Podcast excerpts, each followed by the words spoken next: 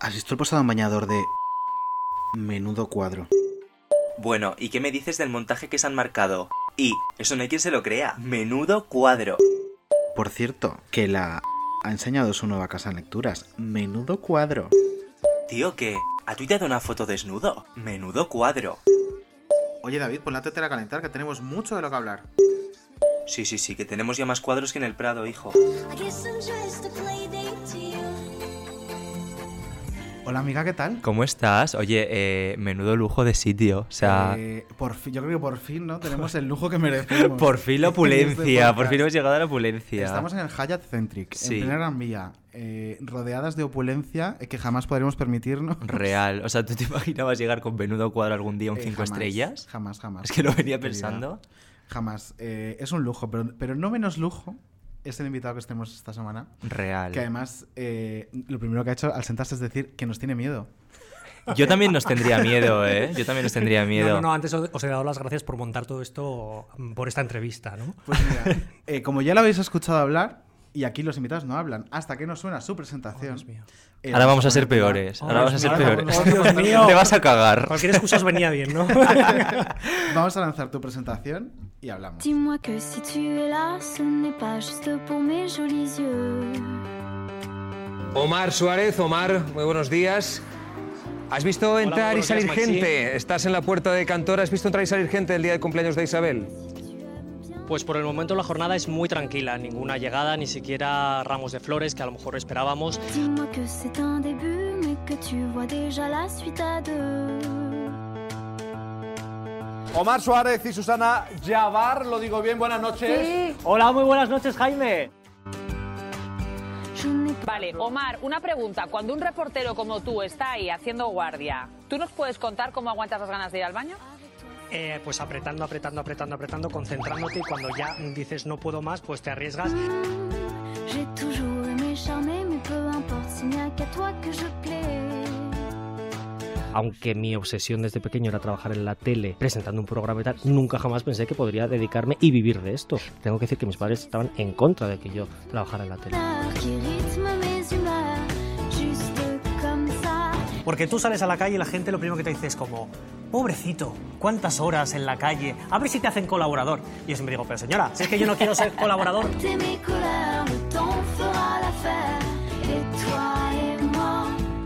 Feliz año a todos, buenas tardes.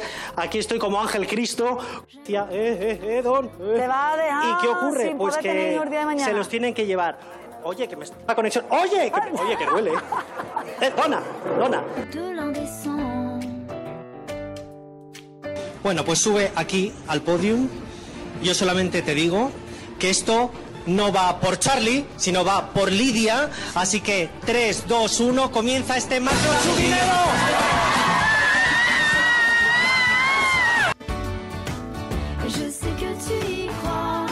Hola, ¿cómo te llamas? Soledad. Soledad, como yo, solo, solo y triste. Menos mal que has llamado tú, Soledad.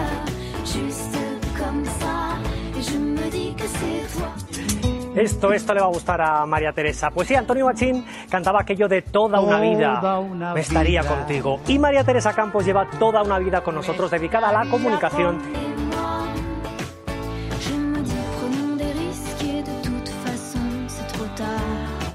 ¿Cómo es trabajar en Sálvame?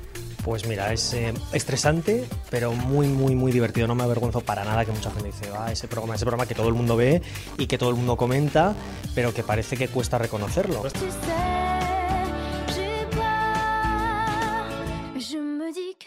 Toi. Bienvenido, Omar Suárez. Oye, muchas gracias por este recorrido que ni yo mismo recuerdo. Es que Ya estabas como flipando con los cortes. No, os preguntaba, ¿pero esto de qué es? ¿Esto de qué es? Tengo Y- muy mala memoria en general, ¿eh? Y hay algo que le pasa a muchos invitados y es que no les gusta escucharse. Lo O odio. sea, cada corte que poníamos era, pero por favor, ¿qué es esto? Lo odio. Pero- No, pero no me gusta ni escucharme ni verme, ¿eh? ¿En serio? No, no, no, no, no, pues por favor. Luego no te ves tus eres- conexiones. No, mira, miento. Eh, cuando alguna vez, que es casi siempre, digo que mal lo he hecho. Necesito verlo, porque eh, luego dices, bueno, pues no, esto no está tan mal, pero necesito verlo para mm, comprobar lo mal que lo que Pero, lo o sea, Sí, te sí, la sí, pidas sí, sí. muchísimo, pero Sí, por favor. Bueno, tú eres igual. Bueno, yo soy igual, eso tampoco puede ser. Ella es igual, porque es un coñazo. O sea, hace una entrevista y luego, no, no la quiero ver porque. Y luego la ve y dice, bueno, no ha estado tan mal. Pues, Que no, pensaba que tenías un puro. Digo, Un pero puro- Ah, no, es, un- es una Un pluma. puro, Ah, sí. No, Es que este formato Siempre es... tengo una pluma para la gente que lo está escuchando que me regaló mi madre cuando me gradué de la carrera Ah, y como que me da buen rollo, entonces siempre me la llevo a las entrevistas. Como Lo Aida tengo, una el nota. boli. Como Aida Nízar, justo. Real. No, pero mira, Valdeperas le gustó, por ejemplo. Sí, yo es que no sé escribir con pluma. Ya, es que Yo aquí la generación. O sea, bueno, eh, pues, No, perdona. Ella por Lo mío era a piedra, joven. no te jodes. No, no, que- no, no. Está diciendo la generación Z. Ya se ha ofendido antes de ti. Oye, me ha mirado Pero como a decir, ella, generación Z, todavía no sabe usar pluma, pero, pero tú. Vale. Porque no te gustará, pero vamos, podrías, no podrías. La letra es más bonita con pluma. Que no. Eh, posiblemente seas el reportero, yo creo, más famoso de la televisión. Sí. Creo yo. Sí, eres. Y desde luego, el que más tiempo lleva, porque eh, ¿cuántos años llevas de reportero en Sálvame, Sí. que es donde te hemos conocido más? Pues eh, no sé si demasiado. Llevo 12 años. O sea, todo lo Ostras, desde que empezó. Casi, casi, casi, casi, casi, casi. Eh, además recuerdo, fui a sustituir a otro reportero que se fue, que estuvo muy Sí. poquitos meses, Luis García Temprano. Ah, sí. Y por carambolas de la vida, pero mm, que es muy largo de contar y es muy aburrido, pero me llamó un día Carrota Corredera. y que en hola. tiempo dirigía. Sí, y es, hola, buenas tardes, Omar Suárez, sí. Mira, soy Carlota Corredera, soy directora de Salvame Diario, estamos buscando un reportero, ¿te incorporarías mañana? Y dije, venga, pues allá que voy. Pues tiramos. Solo, solo le puse una condición, os la cuento. Cuéntame. Le dije, lo único, por favor, eh, yo vengo de Ana Rosa, de todas estas cosas tan finas y elegantes, ¿no? Y digo, eh, yo lo que no quiero ser es tipo reportero del tomate, tener movidas con la gente, porque yo me llevo muy bien con los famosos. Y me dijo, ya, tú no te preocupes, que eh, tú ma- mantienes la personalidad que quieras, te respetamos, y tú, aquí cada uno hace lo que quiere. Y yo, fenomenal. Un mes después me encontré con María José Campanario. Eso te va a decir. que te estrenaste por todo lo alto. Te estrenaste por todo lo alto. ese momento. Pues eso ya os digo, al mes me mandan a, allí a, a Valencia. ¿Dónde, dónde era? A Castellón. A, Castellón. Mm.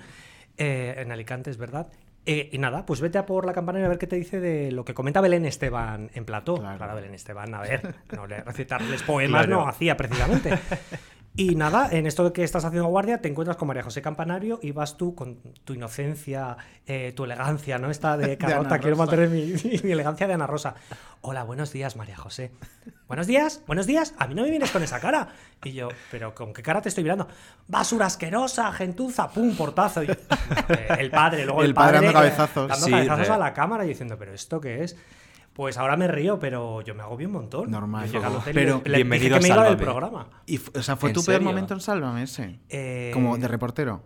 No sé, no. El, el peor, a ver, el peor porque fue el primero y Claro. como que me lo encontré. Luego ha habido más, pero tampoco tantos, ¿eh? Pero ese sí que es verdad que fue el momento en el que yo le dije a Carlota, yo no quiero estar aquí, yo no quería movidas, Me he yo equivocado. me he equivocado. Y Carlota, que es muy sabia, me dijo, tú no te preocupes, que va a dar la vuelta, que ya verás cómo esto no te va a perjudicar. Y mira, la propia María José Camarero me pidió perdón y todo. Fíjate, en fíjate. Antena 3, pero me pidió perdón. Pero yo quiero profundizar en lo que hablaba David. ¿Cuál ha sido tu peor entrevista? El peor momento que hayas vivido. Pues mira, eh, hay momentos desagradables. Yo recuerdo a dos personas muy desagradables. Muy, muy Pero desagradables. las recordamos con María Apellidos. Sí, sí, sí. Bueno, Bebe como se apellide. Sí. ¿no? no, no sé cómo se apellida, la verdad, pero Bebe. como se apellide fue Es muy muy, desagradable. desagradable. Muy, nunca he coincidido con ella, ¿sí? Mejor. Pues- muy, muy desagradable. eh, con todo, con toda la prensa que estábamos. Además, era la presentación de un disco suyo, era como absurdo, se posó. Fue se- em- cuando os mandó a posar. follar. ¿Estabas tú? O a follar. Pues sí. que dijo, anda, que follan a todos. Pero ¿cómo follar lo mal". sabes? Yo pensaba que no había como. Es- trascendido. porque se hizo viral. El, el clip lo sacó los 40.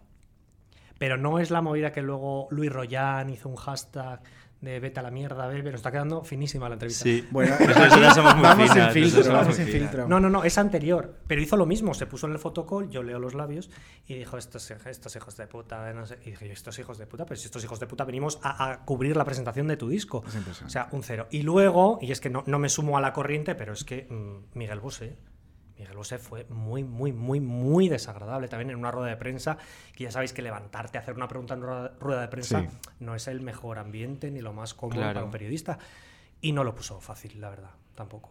Bueno, pero lo de Miguel le ha pasado a mucha gente, incluso a Sí. Carlota, ella Sí, lo cuenta, sí. que la peor entrevista de su vida fue cuando él presentaba el séptimo de caballería, creo Sí. que era en televisión española, y le tocó, ella estaba en una agencia o en un Mm. generalista, le tocó ir a cubrirlo, y dice que le hizo la peor entrevista de su vida, que salió llorando, que salió diciendo, yo no hago esto más. Bueno, el domingo con Évole, que salió la segunda parte de, de esas entrevistas que Sí. está haciendo, Fue tremendo, no sé si lo visteis. No, Fue es que tremendo, es que no, pegando unos gritos. Elijo las mi caras tiempo de ocio. las caras de Jordi eran. No, ya mis padres me dijeron que era un borde Miguel Bosé cuando yo era pequeño, porque eh, fuimos vecinos. Mis padres vivían en el sexto y él vivía con Tony Cantó en el cuarto. Wow. well, well, Tony. A ver, es un secreto a voces, me Claro. refiero, y se publicó en, Sí. en su momento. O sea que. ningún. Y era un borde también como vecino. sí, fenomenal. era muy borde. O sea, había gente que se enteraba y, ay, le saludaba y él, vamos, simpático no era. No, ni ha sido nunca. No. Y además, Jolines, toda la prensa coincidimos en eso. Me refiero que no es una cosa de ha tenido un mal día con Fulanito, porque si no ha tenido un mal día con todo el mundo. Em, hablando de tus, de tus movidas como reportero, las que has podido tener, has tenido una graciosa que contaste tú en el programa de Ana Rosa cuando Ay, sacaste eh, tu libro, tu diario de reportero en apuros. Y nos gustó mucho y la hemos rescatado para que nos la comentes. Muchas veces. Con Ortega, por ejemplo. Pues mira, con Ortega Cano fue eh, pues mi primera anécdota prácticamente. Yo estaba en la agencia Corpa, María, ya sabes, Antonio, lo que sabemos, lo que es, lo que es la calle y demás. Eh, era en el AVE, era la época de la gran polémica entre Rocío Carrasco y Antonio David, la separación. Ortega y Rocío no querían a- hacer absolutamente ninguna declaración. Yo no sé qué pasó. Eh, había tal, tanto tumulto de gente. Yo iba con un micrófono con cable. Empezamos a dar vueltas, acabé atándole, pero como un pollo al horno a Ortega Cano. Lo único que me dijo las- fue, pero, pero, pero ¿esto qué es? Y bueno, yo presumí de que por lo menos conseguí la- a- las únicas declaraciones del día Bueno, de Ortega ahora, Cano. ahora di la Pero para verdad. eso lo tuviste que amarrar Ahora con, el cable del micro. Ahora di la verdad ya, que lo hiciste aposta. ¿Lo hiciste aposta? Es que No, claro. Pues no, ahora sí, ahora lo habría hecho en aquel momento no. A ver, yo eh, llevaba poco tiempo en agencia, el curro de agencia es muy duro, ¿eh? eran Sí, muchas sí. horas, muchas guardias ahí en, en el aeropuerto, en el AVE, donde fuera. Y de repente, claro, es que esto es verdad, eh, llevábamos esos micrófonos, no como estas modernidades, por favor, eh, qué pena que no lo veáis. Luego me quiero hacer hasta una foto Claro, con el micrófono, claro. que es como un Goya, un TP. Pues no, es el micro que utilizan en Vaya Cuadro. En menudo cuadro. En- en menudo Lidia cuadro. también lo llama vaya cuadro. Sí. O sea ¿Sí? que sí. Sí, al final. Lidia, bueno, que es la madrina, siempre dice vaya cuadro. Pues o sea que igual nos lo cambiamos por ella. Pues yo creo que sí, deberíais. y entonces ibas con tu cable. Iba con el cable, esto que se cruza el cámara, que se cruza el otro compañero, que tal, el fotógrafo, no sé cuál. Y yo empecé a dar vueltas a vueltas. Y cuando me di cuenta, se para Ortega. Y pues yo pensaba, ay, qué bien que se ha parado Ortega. No, Ortega se paró porque le até como, pues eso, como un rodillo de carne. Es que me- tengo esa imagen en la cabeza, por Sí, favor. es que real, Cano, es o sea, me real. es que me imagino tremendo. flipando. al Sí, hombre. es verdad que decía, pero, pero esto, ¿qué es esto, qué es esto, qué es? Lo único que me dijo. Oye, ¿le llamabas maestro? Siempre hay que llamarle maestro. Uf, Sí. Es que Yo lo tengo y, ciertos problemas con, con Sí, eso. sí, yo lo tengo, real. me, me molesta de verdad. A ver, tú, a ver, le puedes llamar eh, José, ¿no? O- Sí. Yo, yo La José. Le, le llamo José. Pero es- le llamo o sea- José.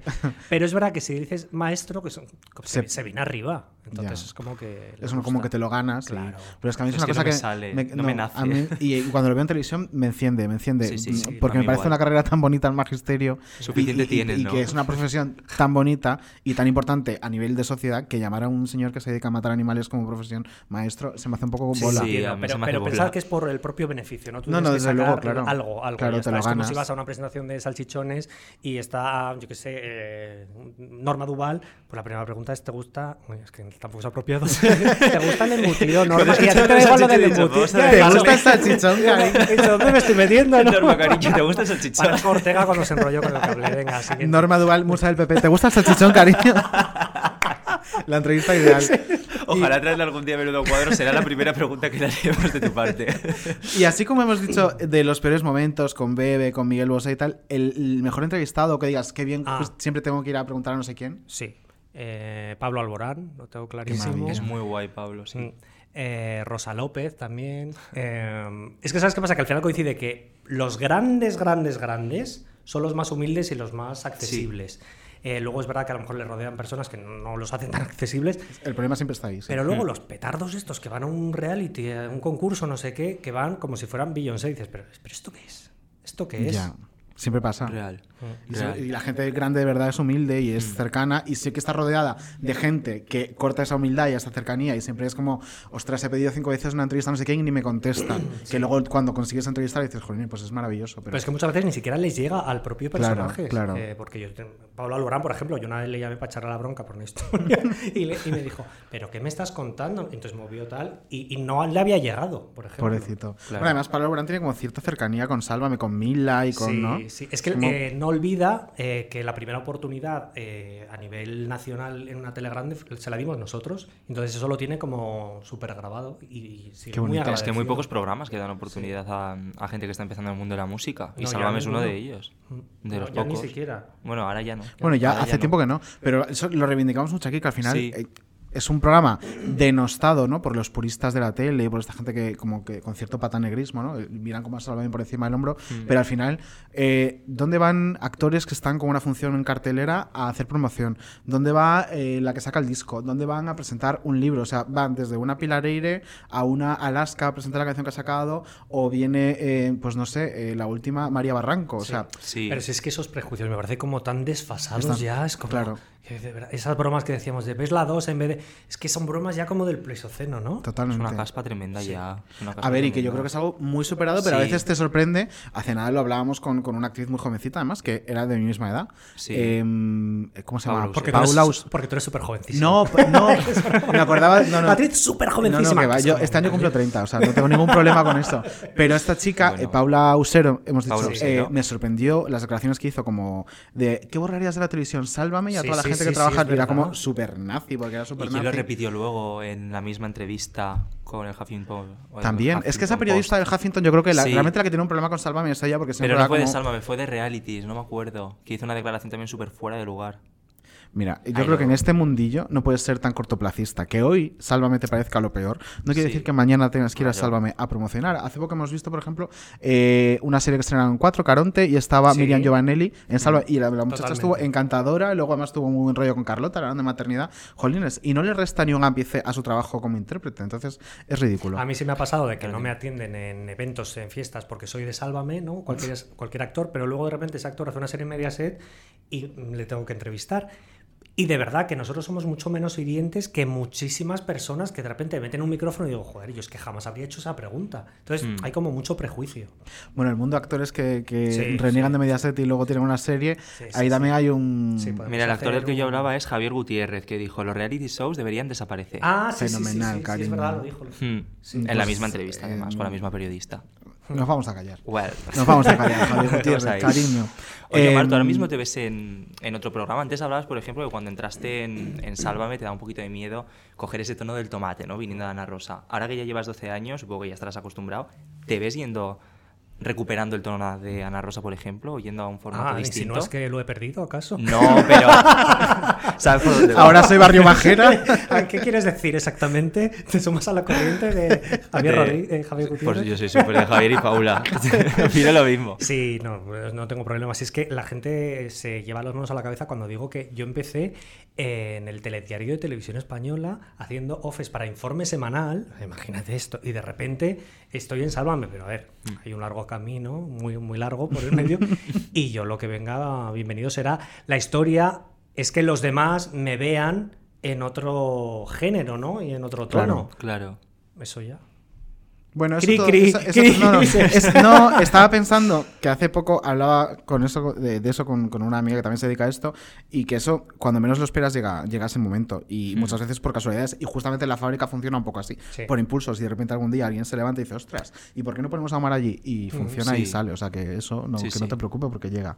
Eh, vamos a meternos en faena. Ay, sí, vamos con, con la sección estrella de Sí, este bebe, programa. Bebe. y vete sacando tu teléfono, que mira lo que se Bebe no, bebe no. No, bebe no. Bebe no.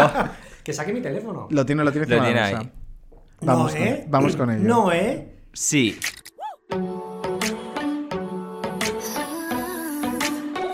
Dame tu teléfono. Hoy he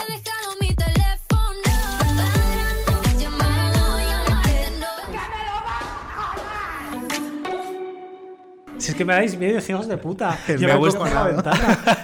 Me gusta mucho esta cabecera porque es cortita, entonces tampoco da tiempo Claro, que la no persona coja el teléfono a que y borrar todo, Y ¿no? Pero la las dos últimas semanas con Percebes Sí. y Grelos y con el anterior, ¿quién fue? No me acuerdo ahora mismo.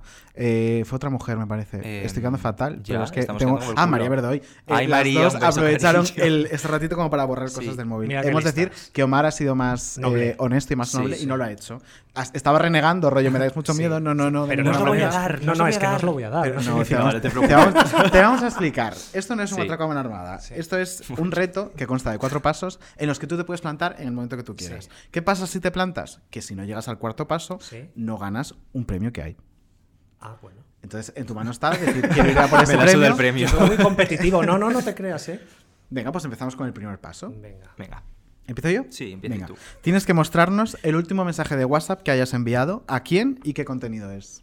Pero puedo comprobar. Claro, Sí, mira el sí, móvil sí. y decides si El quieres último que enseñarlo yo o no. haya mandado. Sí. Sí. Ahora va a ser una nota de voz diciendo me estoy pagando. Ah, pues, eh, es que el No, pero no vale que sea alguien. No vale que No sea vale el tuyo, No vale el ¿no? mío. Venga, pues entonces. Aquí en la con- Vale, pues mira. Bueno, sí, es, es un. Sí, lo puedo enseñar perfectamente. Venga. ¿Y qué tengo que contar? Eh, Pues cuéntanos qué, cuál es el contenido. Pues eh, y- planes del verano eh, con mis amigos, a Cristina, una amiga mía, eh, le he dicho, oye, al final libras eh, lo- las últimas dos semanas de agosto, me ha respondido, habla con Robert y Rodri, a ver si podéis venir todos a la vez, que para mí es más cómodo, si no, no pasa nada, lo hablamos el viernes, así me voy cuadrando. Y yo he respondido, ¿cómo? ¿Cómo?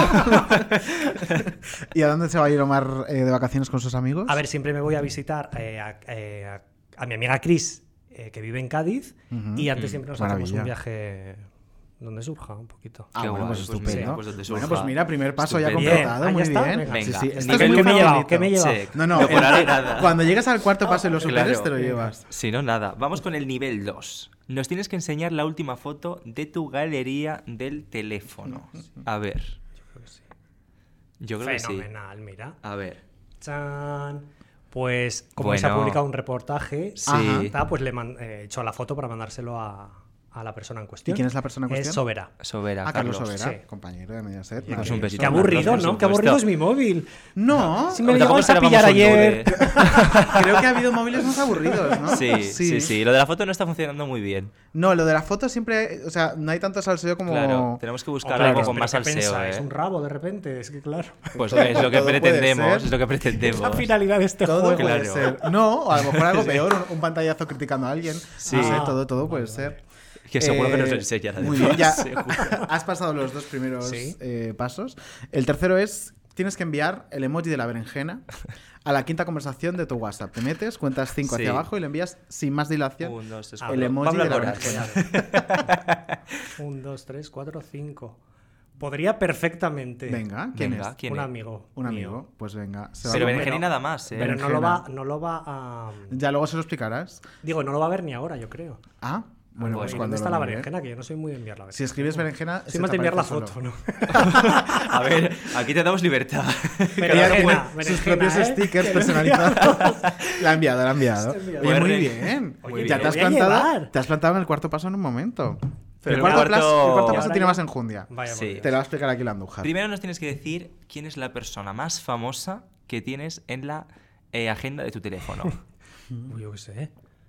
La A más ver, famosa. Sí. La reina Leticia, o no sé. Vale, pues. mm, pero a nivel. No, la reina Leticia no. Ah, pero me tengo- estaba quedando Ah, muerto. Tengo a Mirta Legrand, por ejemplo. Uy, no, pero Mirta. Mirta Ah, ahora- ahora- Mir- No procede. Ah, Mirta No. Legrand. Estaba pensando, perdón, No, estaba pensando no. en Mirta. Mirta Legrand, Mirta Mediaset. ¿quién entrevistó? Mirta Legrand, sí, pero la de en Argentina. las- Sí.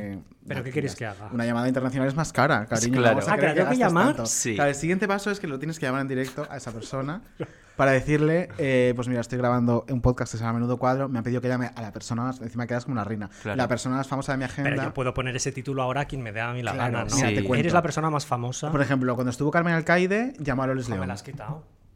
Eh, cuando estuvo... Vale, yo puedo llamar a Viviana, por ejemplo. ahora Ah, Ah, pues maravilloso, maravilloso, claro que sí. Viviana, claro. Sí. Sí, sí, Sí. sí, menudo ¿Y qué sueño. queréis que le diga? Pues nada, tienes que decirle, mira, estoy grabando un podcast en directo, me han dicho que tengo que llamar a la persona más famosa de mi agenda para saludarte en directo y decirte lo maravillosa que eres, básicamente. Pues te vas a llevar un premio Viviana tremendo, Es además. como muy menudo, cu- muy menudo Venga, cuadro. pues y además dile, Sí. mira, Loles ya estuvo, pues ahora te toca a ti. Venga. Como esté durmiendo la siesta. Pues nos va a reventar Es una hora Viviana, por así. supuesto. Es que menuda ahorita. Pobrecita.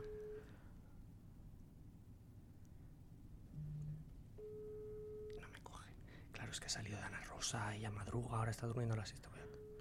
Yo le cuelgo, ¿eh? Viviana, lo siento. Bueno. Viviana, por lo que sea, no no lo coge. Viviana no ha cogido. Y entonces, eh, ¿pero ya ha ganado? No. Tienen que coger. Claro, Venga, que vamos a coger. dar un. Sí. Ya, pero de- Pues no sé, un Pablo Alborán, no sé quién. no, Pues Pablo Pablo, Alborán no. pues Pablo estaría Lo encantado. estáis de hablar. centralizando todo en Pablo Alborán.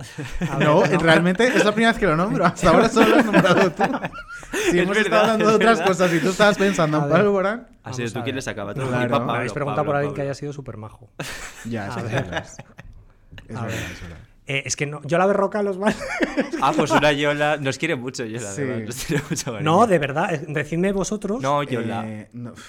¿No quieres hablar con.? Pero que te A ver, es con que, Yola. que sí que hemos hablado con ella alguna vez y tal, pero. Ah, ya habéis hablado con yo. Claro, entonces no. Eh, es que me veíais totalmente así. Pues no sé. eh, ¿Y tú con quién tienes tú muy buen rollo? Claro. Digas, mira, no me supone nada hacer esto. Eh, bueno, se hablo mucho, pero claro, pues con Rosa Benito hablé ayer, por ejemplo. Ah, pues Rosa Pues seguro no, que está encantada de charlar de con. Claro. Está- me hace gracia, me hace gracia, Sí. Rosa. Eh, no, no, pero no en plan mal, te lo digo. Claro. Sí. Y estaba de actualidad ahora con todo lo de su sobrina. Sí, llamo a Rosa. Venga, Venga, llama a Rosa. un rato, con, un rato con Rosa. Ah, no, no, pero ¿qué le vais a preguntar? No vamos a preguntar nada. Venga. Calladas vamos a estar. Calladitas. Como dijo Amador, calladita. Calladitas. Eso, eso le vamos a decir.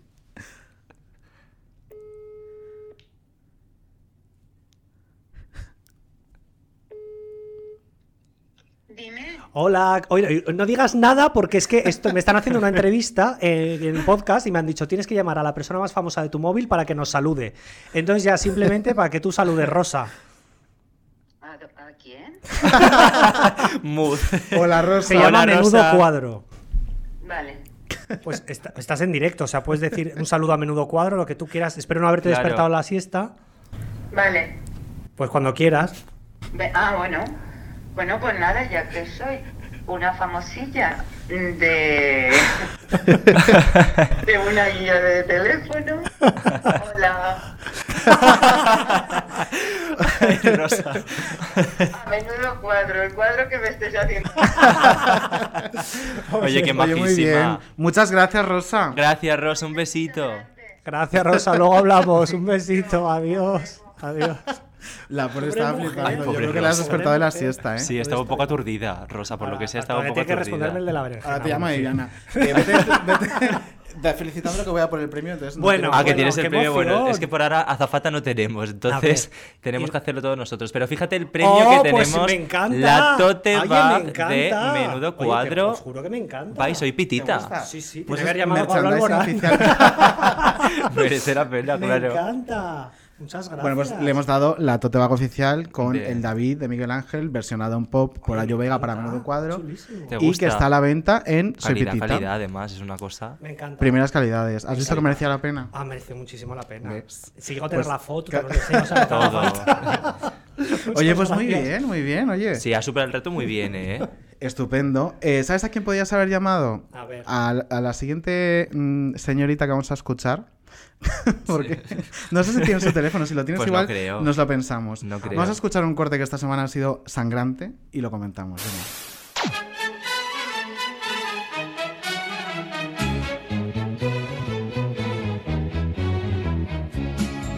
No me hable usted de los banquetes que hubo en Roma, ni del menú del Hotel Plaza en Nueva York. Yo no, yo no lo recomiendo ¿eh? a nadie. ¿Ser influencer? Sí, no lo recomiendo, desde luego.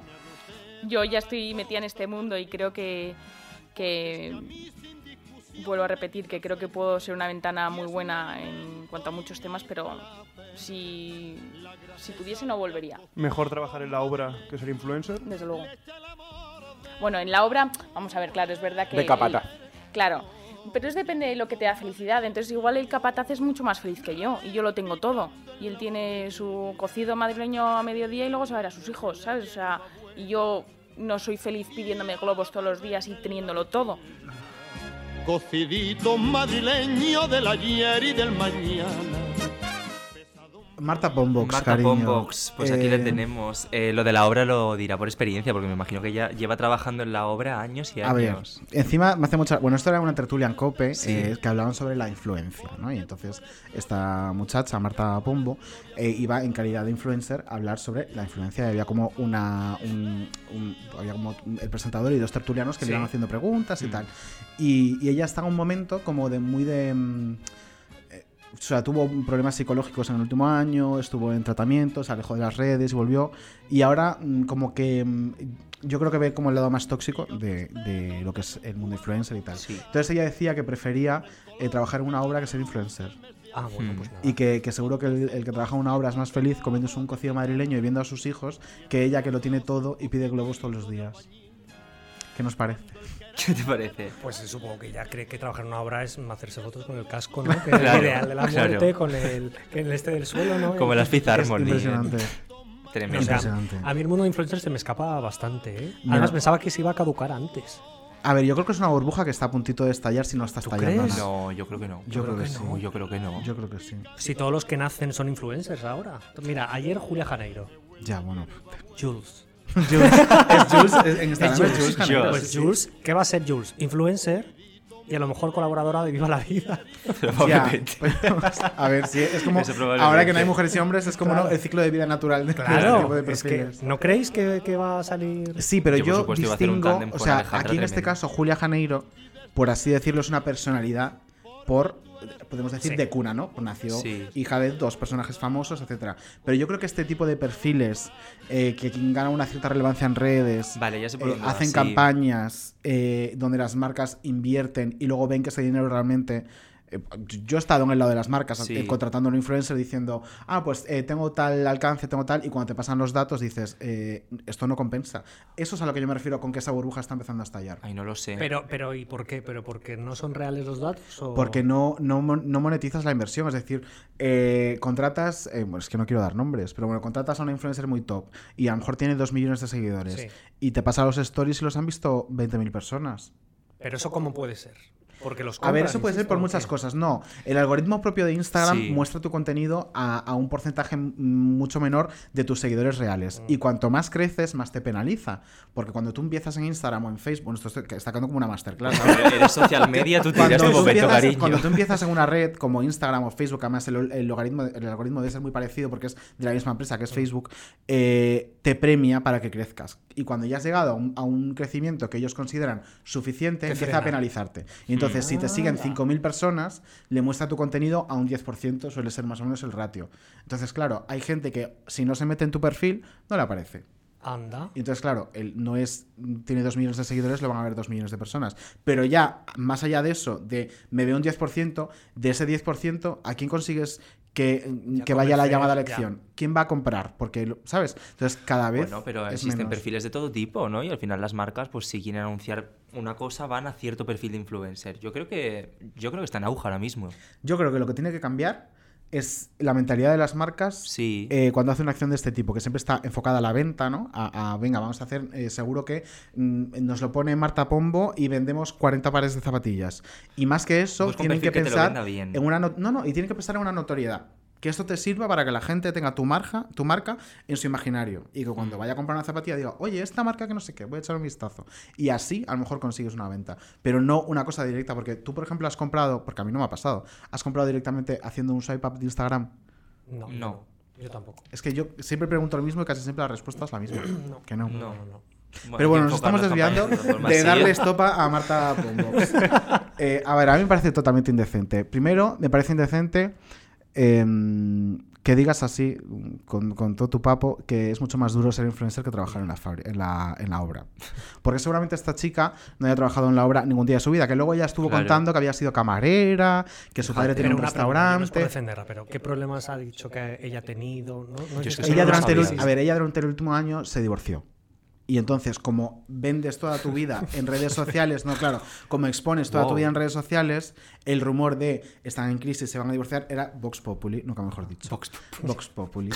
Y Uh, eh, ella sentía esa presión de lo tengo que contar, lo tengo que contar, y no estaba preparada para contarlo. Entonces, yo entiendo que eso es una putada, pero esa putada te la has buscado tú solita, cariño. Cuando tú estás pasando algo tan heavy como un divorcio, porque encima es súper joven esta chica, ¿qué edad tiene Marta Pombo? O sea, se- estaba casada como dos años a lo muchísimo. Y el- Entonces, pero sí, ahora se quiere retirar, ¿no? De la ella estuvo ya un tiempo fuera, dijo que, tenía, que, que iba a estar en tratamiento psiquiátrico eh, y que iba a estar fuera de las redes sociales porque le suponía una presión extra, eh, le provocaba ansiedad, etcétera, etcétera. Y ahora ha vuelto eh, como si fuera Dalai Lama ella. Sí. Entonces, claro, el problema está ahí. Y luego, que haga esa dicotomía de seguro que él es muy feliz comiéndose un cocido madrileño y viendo a sus hijos, y, Y yo yo que lo tengo todo y pido globos todos los días, no lo soy.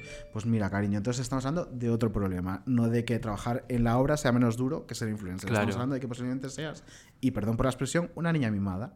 A ver, pero Y esa eso es familia otro esa- business. es que es una realidad que lo son. Es una realidad que lo son todas. Hombre, también tiene su mérito, ¿no? Porque mm, has dicho antes, eh, Julia Janeiro, famosa por sus apellidos, Sí. tal. ¿Estas de qué? ¿De qué? A ver, ¿Cómo estas son- empezaron las son niñas No bien, tengo no ni tengo ni idea. de cómo empezaron. Son niñas bien. Creo que la que empezó fue, el- fue la que más María, despunta, ¿no? que es María, que es la que tuviste en el hormiguero. Y, y dije, está, pues mira, no Sí, me me cae cae mal. Eh, a mí me parece como la más comprable de, de, Sí. de ellas tres. Bueno, la tercera también está como un poco a yo la tercera no sé quién es. Es una chica que es piloto. Yo no sabía ni quién era la Piloto. segunda. Y entonces es como que tiene redes. bueno, son tres hermanas. Piloto, me acabo de enterar Eh, de esa sí, entonces de tiene, tiene redes, yo creo que por, por recoger un poco el tirón de las hermanas, pero no le hace mucho caso. La, la top top es María, María. y luego está Marta. Eh, conocidas no sé muy bien por qué, porque empezaron en redes y tal, sí que son de una familia bien, eh, empresarios, conocidos empresarios. ¿no? Esto que Conocidos siempre que. Bueno, alguien empieza a salir. genial. Claro, Sí, sí, sí. claro. Y, y oye, pues muy bien, estupendo, pero creo que tienes que ser consciente de tu privilegio y tienes que ser consciente de que lo que tú haces eh, no es comparable a levantarte a las 6 de la mañana para ir a una obra. La que me cayó muy bien, me cayó muy bien, pero es verdad que también hacía alarde de estas cosas de que es muy sacrificado, Claro, que era cariño. muchas horas, Por que se tenía que levantar, que tenía que estar pendiente. Por supuesto. Eh, María está muy cansada. Yo creo que hay que ser consciente del privilegio que tiene uno Claro. y, y desde ese privilegio intentar eh, lanzar mensajes lo, lo- lo más correcto posibles. Mira la Eh, semana pasada Carolina. Es un pues tema que tratamos con pues ella. Ella sabe que, tiene- que es una privilegiada por tener esa, mm, esa Relevancia. cuenta, ese canal. Y, y eso, es consciente de ello y sabe transmitir ese mensaje. María, pues le cuesta más, por lo que sea. Y es que hablamos encima de una chica, de, de Marta Pombo, que, que es que ni siquiera es que haga bien su trabajo, porque yo recuerdo a esta chica en una... No, no. Bueno, Eh, es que yo recuerdo un, un- un hecho que es flagrante. O sea, esta A chica ver. la contrata una marca para promocionar eh, unas tortitas proteicas y hace el story preparándolas y tal, y qué ricas están. Y el siguiente story que sube se equivoca y en vez de subirlo a mejores amigos, lo sube público y vemos todos como dice, saben a puta mierda, pero no, No, puedo es verdad, decirlo. es verdad, es verdad, no es puedo decirlo, pero a vosotras no os puedo engañar porque sois mis amigas. ¿En serio? Sí. ¿Y cómo arregló eso? Diciendo que Pues lo borró. Lo borró Ah, lo borró y, Y ya, y está. Si lo borro, no ha ocurrido. Entonces tampoco es que seas. Una influencer profesional, sinceramente, porque mm, es- esto es de todo menos profesional. Primero, me parece fatal que vendas cosas que realmente te parecen una porquería, porque a mí eso Sí. me parece lo peor y que tiene un recorrido muy corto en redes, porque cuando tú te conviertes en un bazar que lo promociona todo, totalmente. chica, unfollow, porque es que es así. Sí. Y luego encima que tengas la poca vergüenza de decirlo también en, en tus stories, aunque sea para tus amigas, de mira, porque literalmente dijo, saben a- no os voy a mentir, saben a culo. Eh, Bueno, ya hablamos aquí de Macoque también, hace bueno, poquito, que hace poco promocionando también la una clínica. Que le mandaron una acción por redes y, y la agencia le debió mandar esta foto y este Sí. copy. Y lo copió y pegó. copy y pega de todo el mail. Y entonces ponía Pon copy, este dos texto, puntos. dos puntos. Y era como, Pues eso. Bueno. Pues eso, que habrá gente más profesional y gente menos. Sí. Eh, Un besito a todas, a Macoque, a este María, a las beso a todas, a las Marta. Pombox, a las tres Sí, las Pombox nos escuchan siempre. Sí, además, su podcast de referencia. Sí. Tenemos mucho en común. Eh, fenomenal, ¿verdad? No, estoy encantado de la vida. Pues vamos a descansar un poquito, si os parece. Vamos a hablar con. ¡Qué trote, cariño! Vamos a hablar con la Odilia y enseguida volvemos. Maravilloso. Bayodio Mali.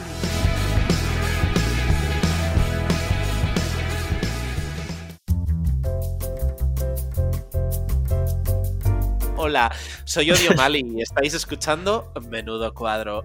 Os presento a Paqui Lavatidos. Buenas. Muy buenas tardes. Hola, ¿qué tal? Y arroba Menudo Cuadro. ¿Qué tal? Hola, ¿qué tal? La gente no va a entender esta referencia, ¿eh? Sí, sí lo va a entender, porque ya saben que él es el que es dueño de la cuenta y de- el nombre en sí, el que paga el trademark es él. Y entonces luego está Andújar, que está tomando batidos mientras él paga el, paga el trademark. bueno, no- es que ni me voy a defender. Es que la mujer ahora quiere ser culturista, cariño. Claro, y no precisa Es que no es verdad. No. Eh, Bueno. Si es verdad, Eh, ¿Podemos empezar a insultar a Demi Lovato, por favor? venga, No, cariño. vamos a insultar a Demi Lovato, que es una señora que está malita. Entonces. Y yo también y me insultáis. No, tú estás Hombre, es que tú ponle un batido de proteína de Milovato, a ver qué te hace, cariño. Pues si me Uy, bebe viendo uy. los me pone a parir. Bueno, bueno, como la avena sea light, que te corta.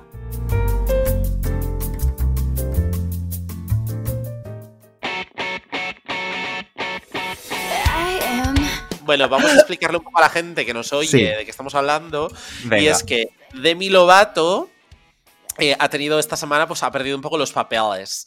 Porque Demi Lovato fue a una heladería a comprar un helado, un yogur helado, para más señas.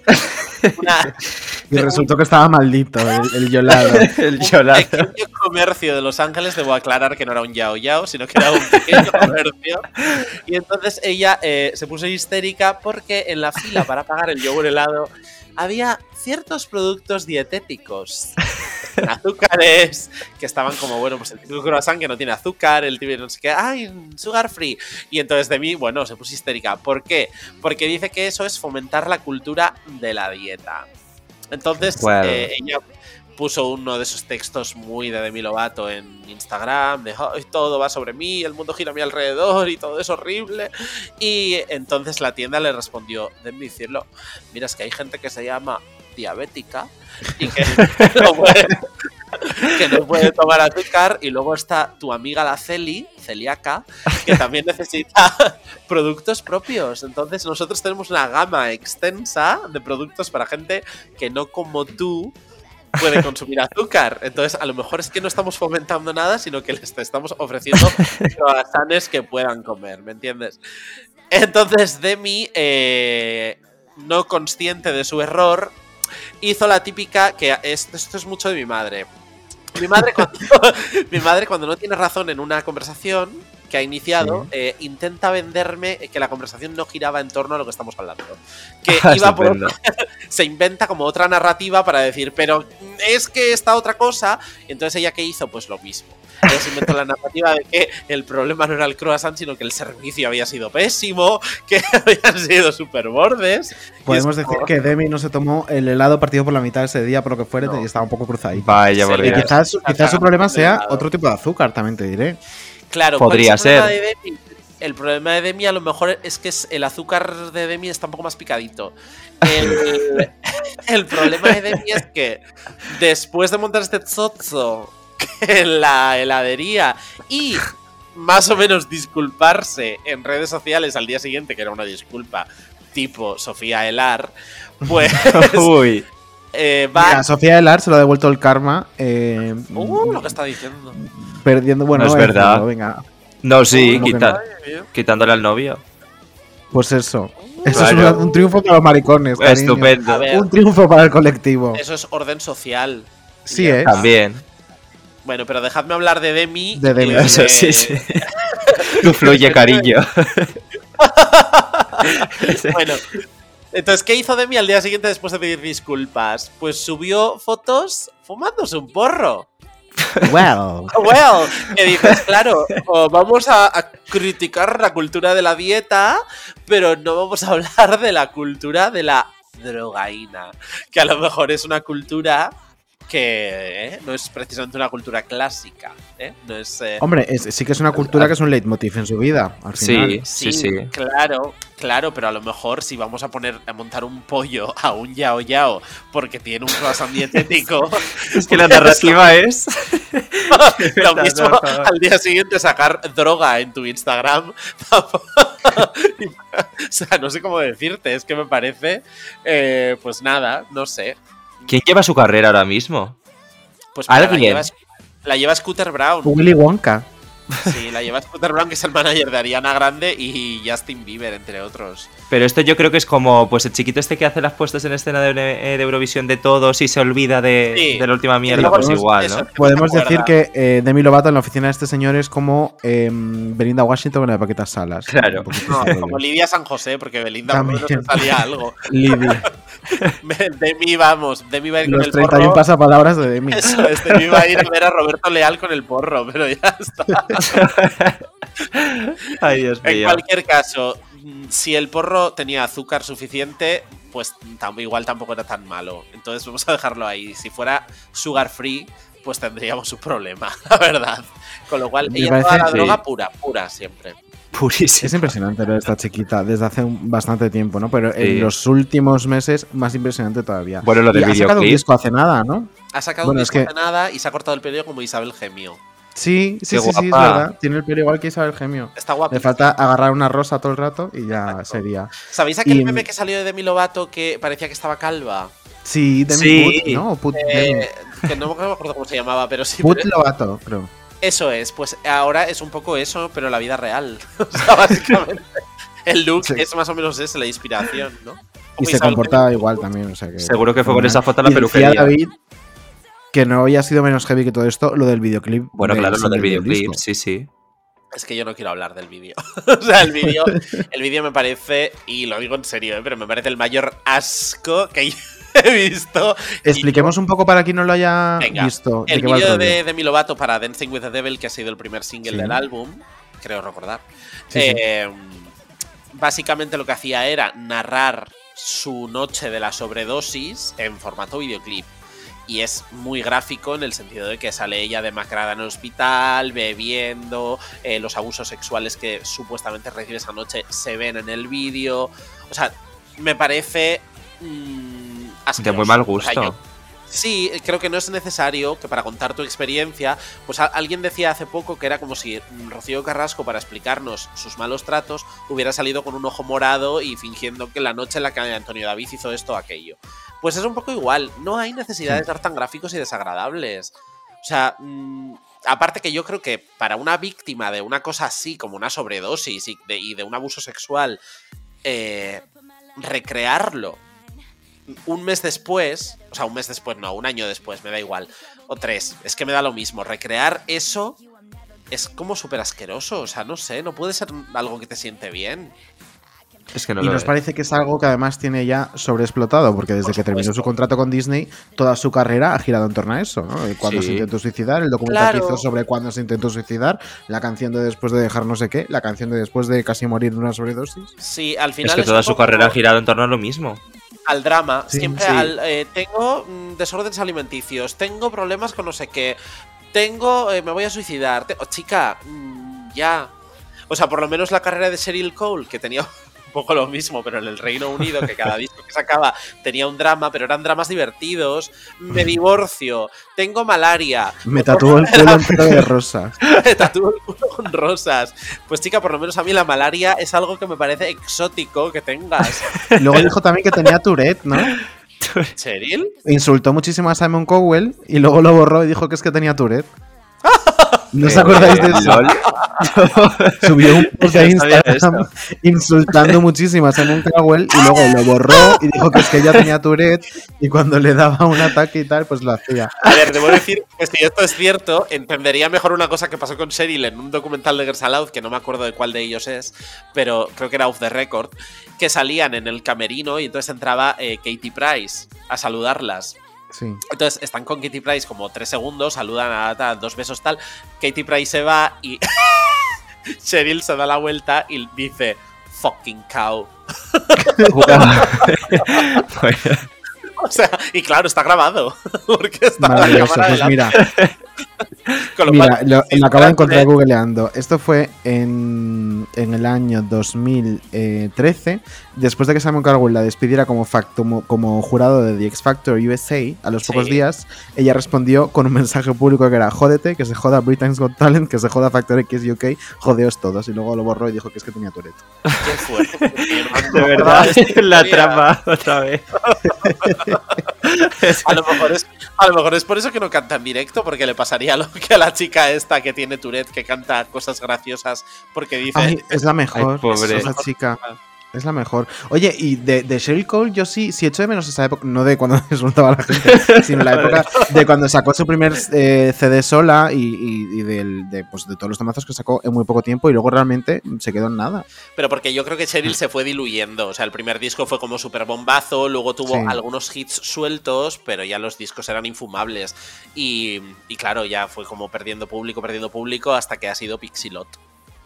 Eh, O Totalmente. sea, básicamente. eh, Madre mía, ¿y de qué más nos vas a hablar esta semana? Porque sé que había alguna cosilla más por ahí. Sí, eh, eh, se me ha olvidado el segundo tema. Eh, pues a mí, vamos a hablar negacionistas. Muy cucú, Ay, cariño. sí, sí, por favor. Gente muy lista. Eh, voy a hablaros de gente listísima, Lista. listísima. Licenciatura en la vida. Además, muy, al, muy al pelo porque es que justo creo que hoy o este viernes, o bueno, no sé porque tampoco la sigo tanto, Brisa Fenoy va a lanzar un vídeo sobre fake news y sobre, eh, pues, te están engañando y todo esto. Entonces, Ay, qué os bien. Final hay una voz autorizada entre tanto ruido, podríamos decir. Sí. Es que lo es, lo es. Os voy a poner un poco de contexto, ¿vale? Sí, por favor. Brisa Fenoy, ¿quién es esta señora? Bueno, pues esta señora era como una mujer que parecía ir a ser una revelación hace unos años, porque era un poco así como eh, urbana independiente y bueno, pintaba bien la cosa. Pero Sí. Ahí se quedó, eh, eterna debutante. Y de repente volvió a recuperar un poco de fama cuando, entre comillas, adaptó la letra de lo malo, que venía en inglés, y ella la tradujo, ella, entre comillas, la tradujo al español. Las comillas, eh, una de las comillas se puede leer como el nombre Lluís y la otra comilla como el nombre Mosquera, ¿vale? Entonces ella Eh, está sí.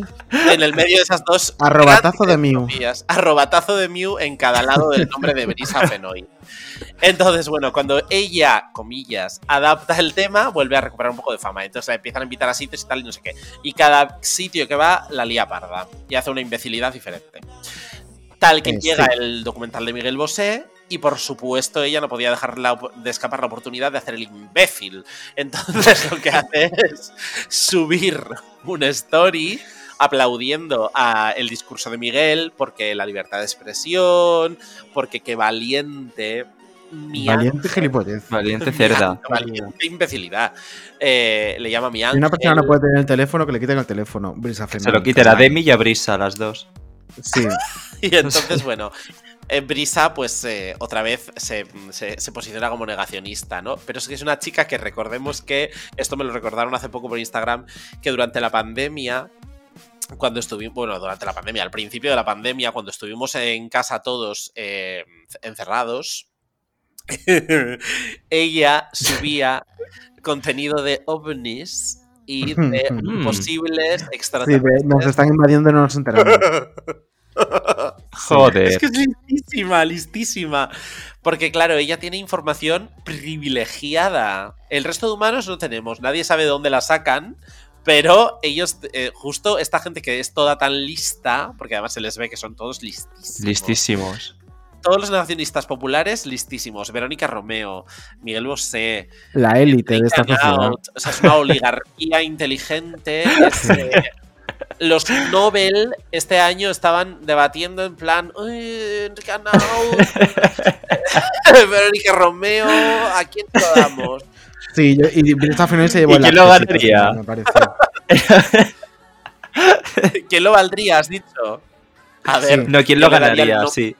Ah, eh, Brisa, claramente. O sea, no se puede, de verdad, hacer de cada aparición una estupidez. O sea, cada vez que esta señora aparece en público es para hacer el imbécil. A mí me su parece mérito, que ¿eh? ya- Eso es talento. O sea, tienes que tener el talento de quedar como una auténtica imbécil cada vez que sales a la calle. Eso tiene que ser un talento eh, natural. En el paradigma de Brisa diría dos cosas. Uno, babe, it's not gonna happen. O sea, deja de intentarlo ya, Sí. no va a ocurrir. Lo siento, es así.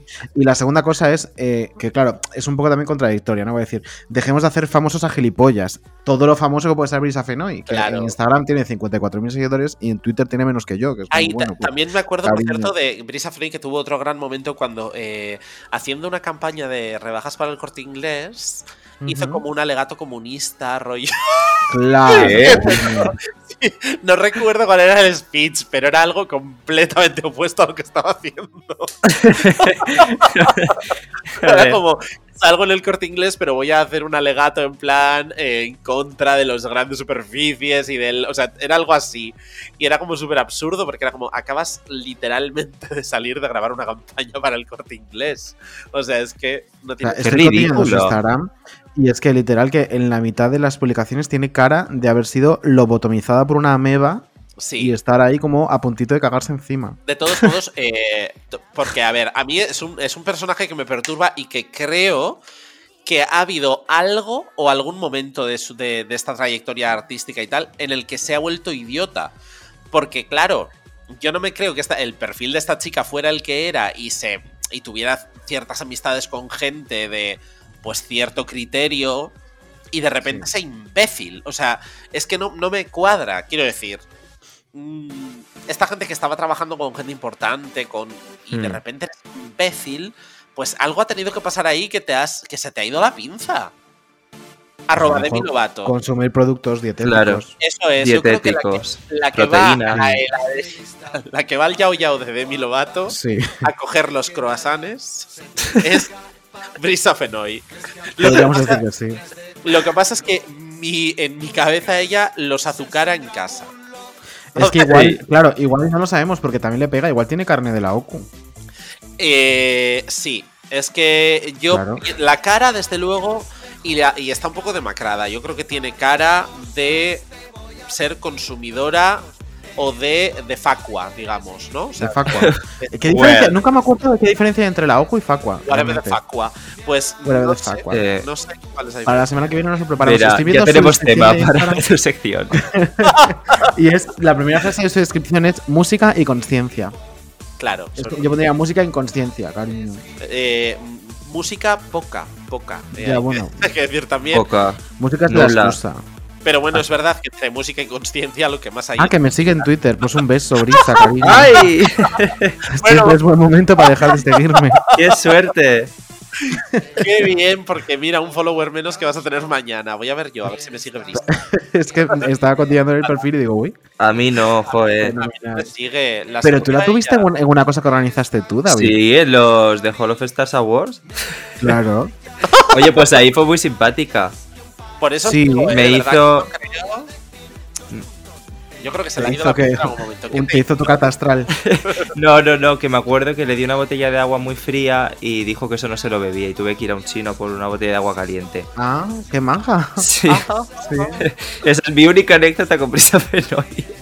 Mi única anécdota. Fenomenal. Eh, pues nada, amigas, eh, eh, mm, por mí lo podemos dejar aquí porque yo seguir hablando de esta señora. Pues No, es que ya no hay más prefiero escuchar lo que nos tenga que contar Amaya. Mie. MIE. Pues Me- sí, pues vamos a escuchar lo que nos tenga que contar. Pues venga. Venga. Un Un besito, beso, chicos. amiga. Un beso. Bye.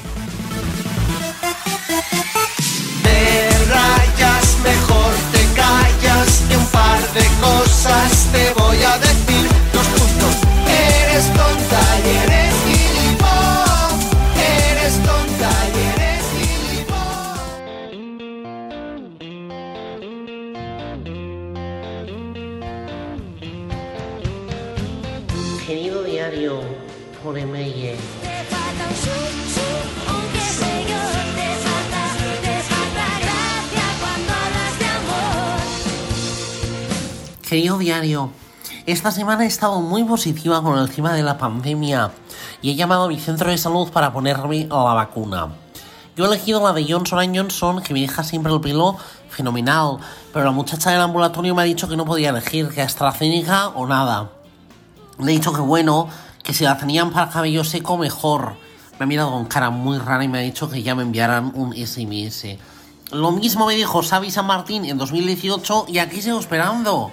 Bueno, no, esperar ya, no espero nada de él. A ver si ahora se va a creer que estoy aquí sentada sin hacer nada. Tengo muchísimos planes, así que ahórrate la llamada y el mensaje, Xavi. Y tú eso no fui yo, fue que pusiste el fijo nuevo y se marcó solo. Porque le di a rellamada, que se marcó solo, y doy ya. Pues porque. ¿Para qué voy a cambiar la agenda ahora del fijo 20 años después, Idoya? Ni nuevo ni nada, que me estás fastidiando el speech. Que me estoy haciendo la digna, Idoya. Déjame acabar y luego hablamos de la cocina. Esta chica, de verdad, tiene que estar siempre aquí a mi lado. Que si yo a ser pirata, ella hubiera sido el loro. Yo soy Simba y ella es Zazú. Zazú, Idoya, no Malú. No me hagas hablar de Malú. ¿Y quieres dejar de escuchar pegada a la puerta que ya no somos unas crías? No está abierta. Es porque la humedad ha lanzado y no cierra bien. Pues hubiera llamado al carpintero, Idoya, pero te gastaste el dinero para las urgencias en aquel curso de artesanía con noodles chinos. ¿Que luego para qué? Para hacer una mierda de florero. Que ya teníamos uno del Tiger, que era bien lucido. Mira, paso. Uy, acabo de recibir un mensaje. A ver si es el de Xavi y estoy aquí rajando con las locas. No, es del centro de salud. Que no soy persona de riesgo, Idoya, dicen. Mira, prepara el juego de navajas, que me planto allí y veremos si soy o no soy una persona de riesgo. Aunque sé yo te falta, te falta gracia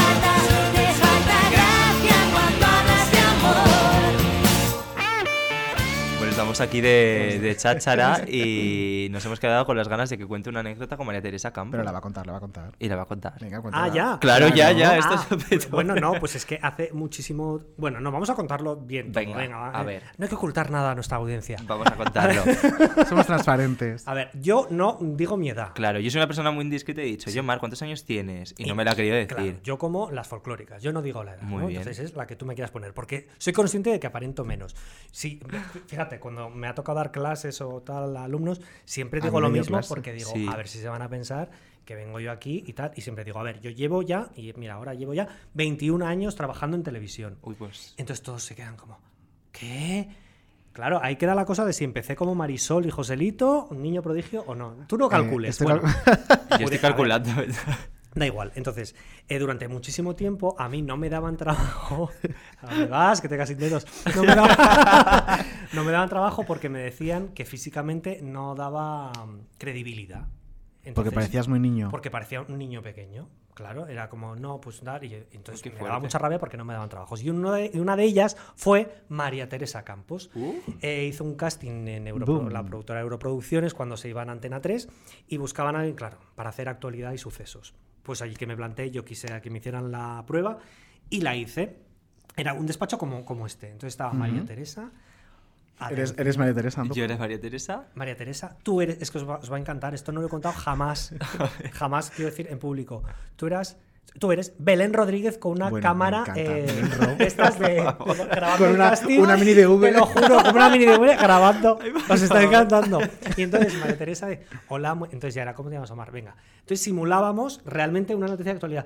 Ah, Y decía María Teresa, a continuación vamos con un suceso que ha ocurrido esta mañana. Muy buenas tardes, Omar, cuéntanos. Entonces yo daba la noticia Sí. y mientras Belén grababa como loca.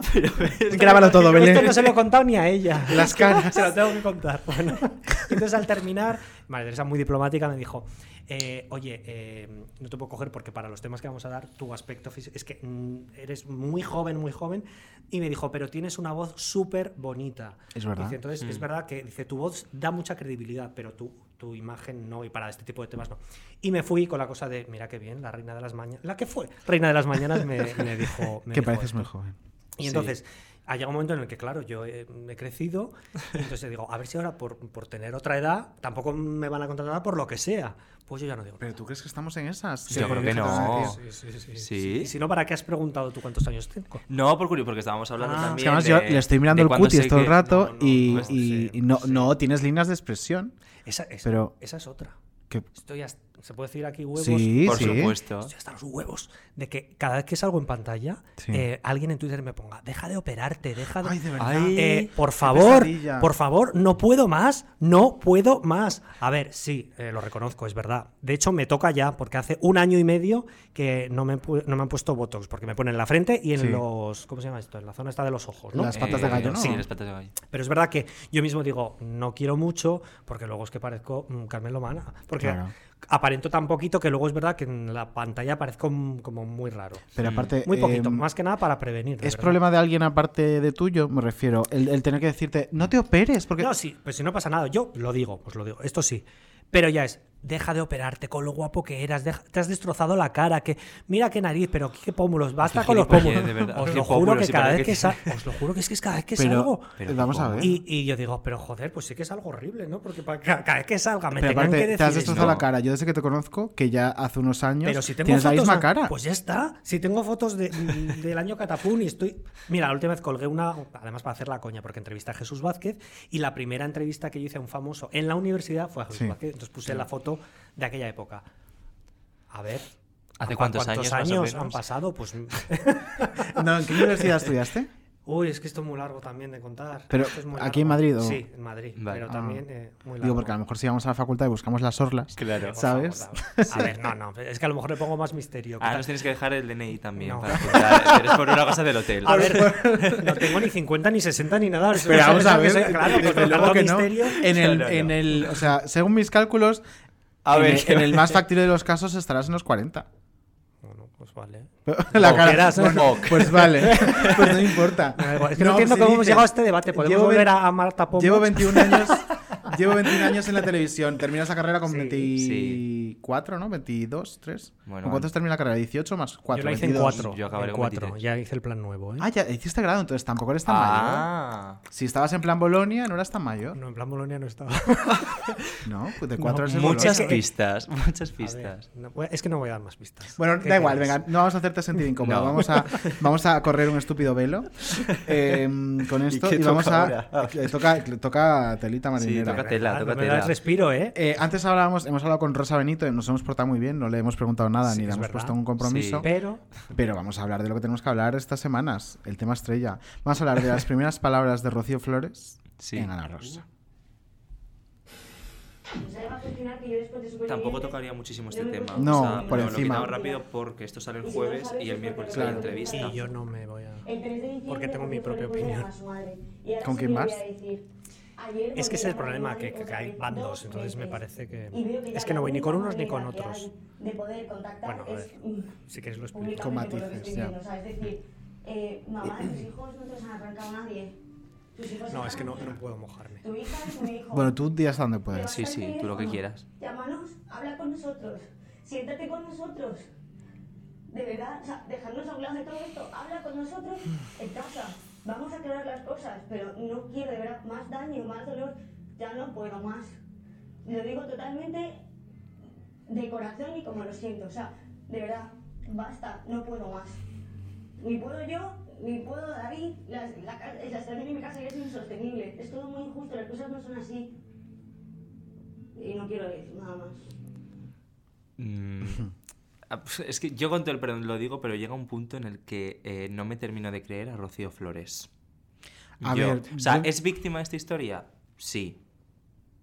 Pero, eh, ¿hasta qué punto, no? O sea, Es víctima y, y de una parte judicialmente verdugo. sí, sí, sí, sí. Entonces, a mí lo que me choca es primero esta premura, justo la semana en la que su madre se va a sentar Sí, en un plató a hablar y a levantar dudas, y justo cuando el documental encara ¿no? las partes peores Es que falta para Rocío Flores, que es todo el conflicto Sí. que tuvieron madre e hija.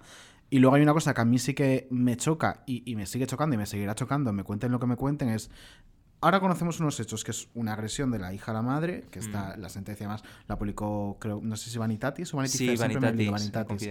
Publicó esa sentencia, em, está, o sea, es pública, se puede consultar y puedes ver los hechos que quedaron demostrados ante un, ante un juez, en este caso, Ujú. que además eh, dictó unas medidas cautelares contra esa niña, etcétera, etcétera.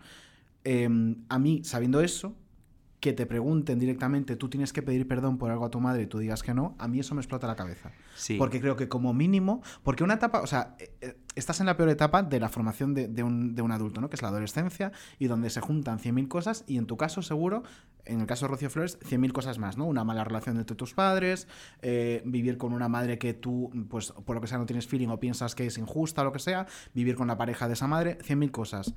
Pero nada justifica llegar a ese punto. Y si has llegado a ese punto, porque en ese momento en- te- se- tenías la cabeza a mil, las hormonas a 300, y has llegado a esa barbaridad que es darle una paliza a tu madre, eh, qué menos que decirle, lo siento, era una niñata, eh, perdóname por esa parte, porque creo que el- empezar, debe empezar por ahí. Hmm. ¿Sabes lo que pasa? Que durante tantos años hemos eh, juzgado a Rocío Carrasco sin haber Sí. escuchado, escuchado a Rocío Carrasco, que yo no quiero juzgar a Rocío Flores sin escuchar a Rocío Flores. Porque de repente hemos escuchado a Rocío Carrasco y hemos dicho, ostras, pues había otra verdad en todo esto que nadie escuchaba y fíjate qué fuerte. Entonces, quién sabe, por supuesto, eh, ahí está la sentencia y eso no, no es justificable ni nada, pero habría que escuchar a la niña por qué no quiere pedir perdón a la madre y por qué hace ese llamamiento en televisión el otro Pero yo es que creo que a la niña la llevamos escuchando Pero muchos yo- años Bueno, a través la de la voz de niña, Antonio David. eh, la niña. la niña tiene 25 años. Bueno, pero es para diferenciar a la madre. ¿no? Yo sí que veo una niña mm, con un tono de voz nerviosa, desesperada. Yo sí me la creo, ¿eh? Sí me la creo. El otro día, ese llamamiento en Ana Rosa, yo sí me lo creo. A mí no me conmueve. Yo sí me A mí no me A conmueve ver, yo no te voy a lo- decir que a mí no me conmueva. eh, Pero hay, o sea, en el puzzle para mí ahora hay muchas más piezas. Y sí que me llama la atención que ocurra justo la semana en la que su madre se va a sentar y en la que ya el documental va a empezar a hablar de los episodios. ¿Sabes? Como cuando peor se puede poner para ti es cuando, oye, vamos a sentarnos, vamos a hablarlo. No sé. Mm, quiero pensar que no es tan maquiavélica, pero ostras. No, yo sí que, además es que me he enterado, es, eh, es más espontáneo de lo que pensáis, Sí. ¿eh? Sí, ¿Mm? fue más espontáneo de lo que creéis. Sí que es verdad que ella Sí. lleva semanas de seguimiento en calle, de, Sí. de- Sí. bueno, lo, lo otro día hablábamos con María Verdoy, que ella le preguntaba y, oye, que es una presión añadida. Fue espontáneo, ¿eh? Mm, Sí. vamos, Por lo que tengo entendido fue bastante espontáneo y fue lo que le salió en ese momento. Yo estoy deseando escuchar la respuesta del miércoles. ¿Pero tú crees que la madre le va a responder? Sí. Sí. Hombre, yo creo que también. Sí, sí, sí, sí. sí. Yo creo que Sí, también. Cuando este, cuando este podcast salga ya habrá ocurrido, Sí, porque sí. esto sale el jueves y Ah, va a pasar el miércoles. Entonces, mm, es divertido Estaremos ya como esto. locas. Claro, estaremos ya histéricas para la hora siguiente. Pero yo no sé si Rocío Carrasco va a responderle de forma directa, ¿no? Y- Igual Hombre, que la pues hija la sí, porque le interpelado y le ha pondrán dicho este corte. Mamá, coge el teléfono. Yo creo tal. que sí. Le pondrán este corte está muy directa algo. ella, ¿no? Lo que sí que ha trascendido es que no ha vetado ni preguntas ni colaboradores. Por eso. Entonces yo creo que va, va por todas. Pues espero, ¿eh? espero. Sí. Hombre, yo hasta ahora me ha parecido que no ha ido con cortapisas ni con Mm. esto no. Sí que ha dicho, o sea, cuando le han preguntado de algo que consideraba que en ese momento no era, decía no es el momento, pero luego lo ha abordado. Entonces, hasta ahora satisfecho. Ojalá el jueves todo el mundo escuchándonos y ha sido súper modosita, súper callada. y nosotros aquí a tope. Hombre, me chocaría mucho. Me No, chocaría yo mucho, que no, puede que ocurrir. Pero me chocaría. Sí, hombre, y también, desde luego, con Carlota y con Jorge Es que plató. imagínate. Sí. eh, eh, o sea, son Uh, vaya especialistas en, en- Sí, en sí, sí. sacarte lo que tengan que sacar. O sea, que eso, mm, desde luego, va a ser como mínimo historia de la ¿Te televisión. gustaría a ti estar de colaboradora allí, Omar? Eh, sí, me gustaría estar ahí preguntando muchas cosas. Sí. ¿Y cuál sería la primera pregunta que Eso le harías? decir. Jolín, la prim- Yo creo que la que todo el mundo se hace. Eh, porque no has hablado con tus dos hijos. Es, es que yo eso sigo sin entenderlo. Es que sigo sin entenderlo. Es Por mucho que que, me venga un algo- mediador, un mediador social, lo que me da igual a mí el mediador me lo paso de verdad. No sé, ¿eh? no soy padre, pero Ya. soy tío. Yo No también. sé, no sé. A ver, sí, pero eh, ¿sabemos si eso es verdad? 100%. ¿El qué? Que Rocío Carrasco no ha hablado con sus hijos en todo este tiempo. Eh, yo sé de muy, muy, muy, muy, muy, muy buena tinta que lo que sí que es verdad es que se produjeron esas dos llamadas de Rocío Flores. Lo que ella dijo esta semana. Sí. Pero antes de eso, Antes de eso, mm, no lo sé porque no lo he visto. Igual este miércoles sabemos algo. Pero algo habrá para que no coja el teléfono. O sea, Por hay eso. algo de información que se nos va. Por eso espero que Entonces, esa sería claro. mi pregunta. Pero, Sí. claro, algo habrá, algo habrá. ¿Te parece poco una denuncia por malos tratos?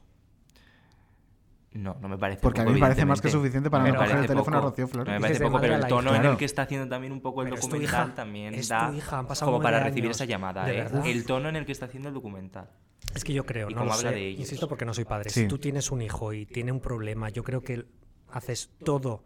Bueno, pues es que, las, por favor, ¿habéis visto Patria? Sí. Ay, yo no. Hasta las madres de los terroristas defienden a sus hijos sabiendo que ha asesinado a, a Mm. gente. Te quiero decir que Sí, yo creo que tiene- que salir tan de dentro. sí. Sí, pero a mí ese argumento te diría que no me vale. Y además, em, estás hablando de cosas que le hacen a terceros. Es decir, un etarra que mata a una persona que no es su madre ni su padre. Y su madre lo defiende porque es su hijo. En este caso estamos hablando de algo que te ha hecho directamente a ti.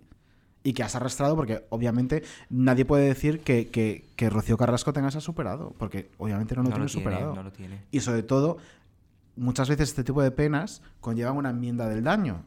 Y esa enmienda del daño, en el momento en que tú decías que no tienes que pedir disculpas por nada, no ha ocurrido. Es que a mí me parece más que suficiente para no querer Como saber nada hablar. de tu maltratadora. Porque es que la palabra es tu maltratadora. En una sentencia recogida. Ya, yo vuelvo a lo que decía antes, el tono en el que está haciendo el documental y cómo habla también de, de sus hijos no es como de una maltratadora. ¿No? Entonces yo creo que una conversación no sobra. Una conversación no Yo sobra. también estoy- Ahora bien, veremos a ver qué, qué cuenta y por qué no ha cogido el teléfono, a ver si va por la razón que dices tú. Lo- no sé, yo también estoy un poco con el, con el corazón dividido porque, joder, al final está la sentencia, ¿no? Todo lo hemos visto. Entonces no lo sé, pero yo creo, lo he dicho, que una conversación, sobre todo con, con David, ¿no? Porque recordemos que son dos. con David Claro, a lo es que mejor sí que podía haber una de- conversación. Te olvidas del otro hijo, pero Claro. aún así, no incluso de ella, eh, ella era una niña adolescente. Ocurre esto, vale, es imperdonable lo que ha hecho, pero no, no, no sé, en este tiempo no te sientas, no pides explicaciones, no intentas un Sí, acercamiento, en no intentas poner una solución, un esto no puede volver a pasar, algo. Algo, no sé, es que no, Y ya no entiendo, creo que no es que ni, hace acer- falta. ni acercamiento, dos- una explicación, una explicación. Vuestros padres, es- eh, tus padres siguen casados Sí. y un matrimonio normal y feliz, y el tuyo también, ¿no? A lo mejor por eso lo veo con otro prisma, no lo sé. Mm, Sí, a lo mejor. Yo creo que hay cosas que no son tan fáciles Puede como ser. decir me siento y lo hablo. No lo sé, sobre todo el tema de, de Rocío. Y el tema de David es que sabemos una versión. O sea, yo no sé si Rocío Carrasco ha hablado con él por otra vía. Yo no, es que no lo sé. Claro. Sé lo que ha contado Rocío Flores. Y como a Rocío Flores tampoco me la quiero creer a pies juntillas para no caer en lo mismo de siempre, sé lo que ha contado de ella. Ahora veré qué cuenta la madre con respecto a Pero eso. yo insisto en que no me creo la conmoción de Rocío Flores. Yo sí me creo que, que llore de. O sea, me Yo- refiero. Pero puede ser un resultado también de la presión. Porque Bueno, al final por la lado presión vale, por ese la lado tienes vale, pero no igualmente. por la madre. No sé, son muchas cosas. Y luego también tener a la que tú consideras tu madre, diga, Sí. aunque diga que no, en un concurso, eh, con toda la presión mediática, la situación de tu padre. O sea, yo creo que todo se junta. Menos mal que no queríamos hablar mucho de este Menos mal tema. que una cosa súper breve, será así de pasada. Eh, mira, pues nos vamos a cambiar de tercio totalmente. Sí. Y además, eh, en, en este podcast, que tiene, aunque no lo parezca, una intención divulgativa, eh, Sí, hombre, y que claro. además esta mañana, cuando hemos llegado a- a mon- al montaje en el hotel en, en el que estamos, en el Hyatt Centric, Hmm. nos ha hecho gracia porque el lounge se llama Ondas, que es el premio al que aspiramos nosotros. Claro. con este Por podcast. supuesto. Y ha sido como una cosa ya premonitoria, ¿no? De, No, nos sí merecéis sí, menos, nos ¿no? vamos. Eh, y una El de esas. Ondas, este micro. ya lo tenemos. Una de esas secciones eh, con valor divulgativo es la que viene a continuación, que se llama Grandes Cuadros de la Historia. Oh.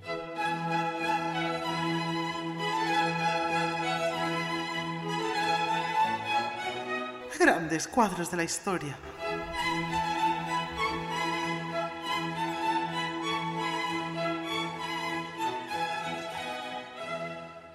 María José, hola, buenos días. pones esa cara? No, no te estoy poniendo ninguna cara. Que no te pongo ninguna cara. Y no sé por qué estás tan enfadada. Bueno, bueno, el padre... ¿Pero os parece poco? O sea, que no sabéis por qué pero, me que, enfado. pero que te hemos hecho. Yo solo he venido a preguntarte que... que, que- ha- ha Igualmente, dicho- mamá, vengo a preguntarte por Belén Esteban. Dice que, que hables. Mamarracho, dice. Cuidado con lo que dice, ¿eh? No, ella me ha llamado No, mamarracho. tú le estás diciendo mamarracho. Yo no, ella, ella me ha llamado mamarracho. Déjalos que ya saben lo que son. Basura asquerosa. Pero ¿por qué estás tan enfadada, María José? Yo solo vengo a preguntarte si... Dice molestar a mi padre.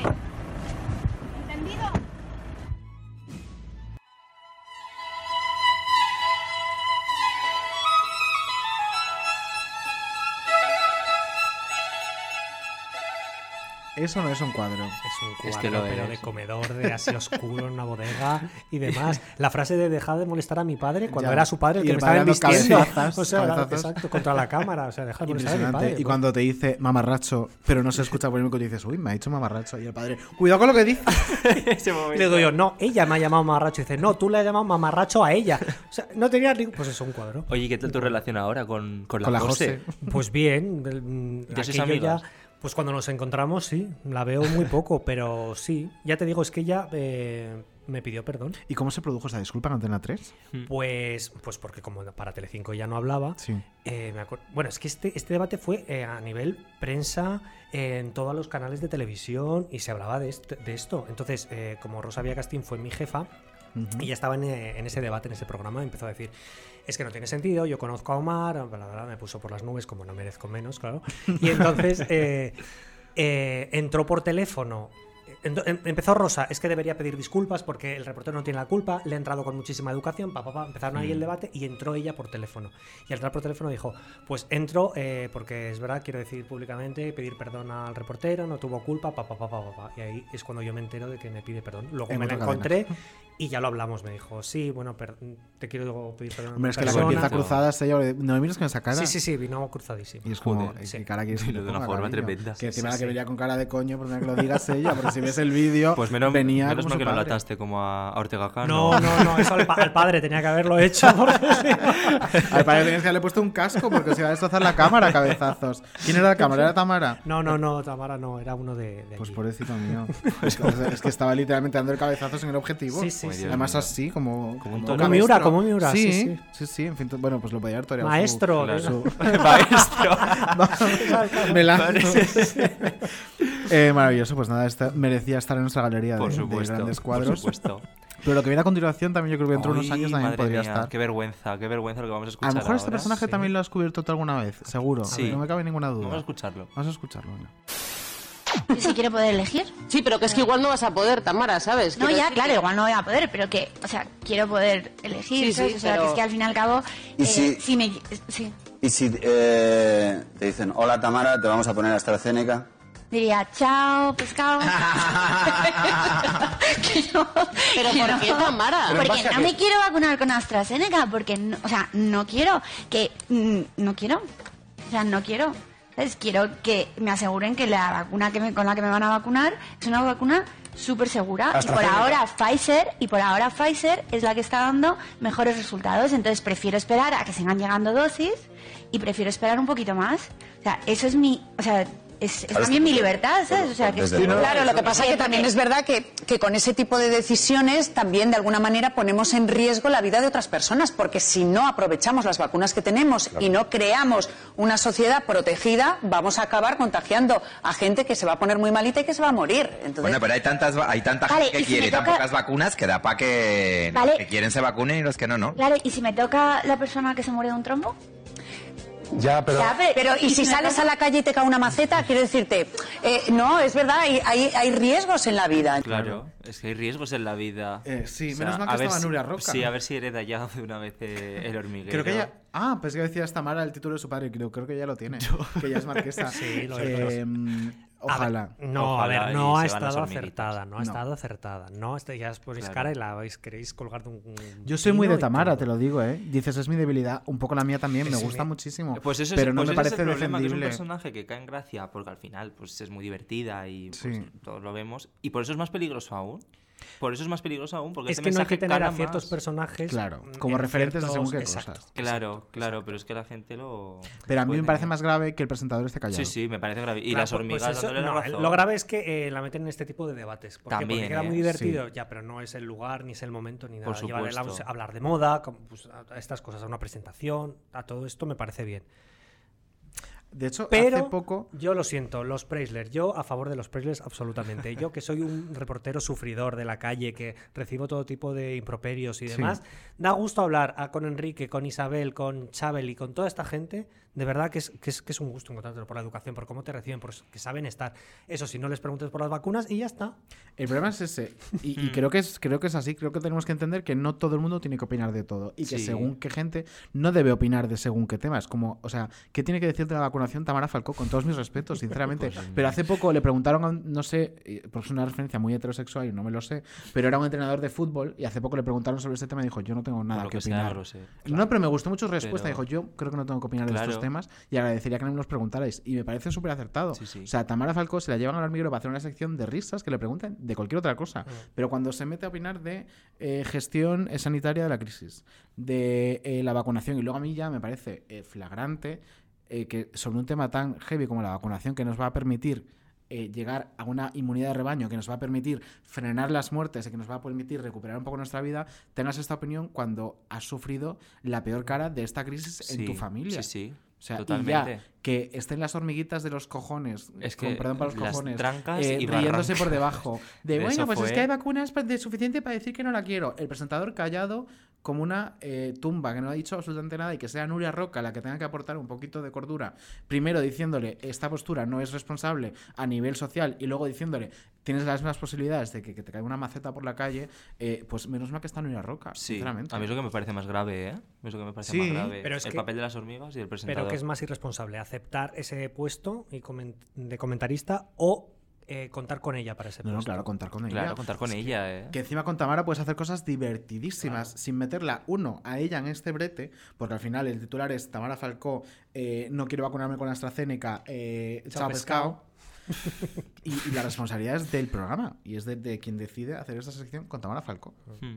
Sí, sí, Mientras se ríen de Fernando Simón, se ríen de, en fin, de todo. Es un circo. No es que el hormiguero. Eh... El otro día leí un, un titular que me hizo mucha gracia, no un Twitter, y me hace llamarlo el hormiguelo. El hormiguelo. El hormiguero lo llamaban eh, el estercolero. Y dije, mira, quizás es más, sí, apropiado, porque a veces está lleno de mierda. Pero en este caso estaba Nuria Roca. Pero qué gusto tener presupuesto, ¿no? Para hacer un programa. Ya, eso sí que es envidiable. Jolín. Sí. Imagínate. Sí, ¿Y con cuántos años lleva el hormiguero? Lleva desde Uf, la época de cuatro. Sí, empezó Lleva como, pues, Yo lo veía de pequeño. 10 años también. Qué mentirosa eres.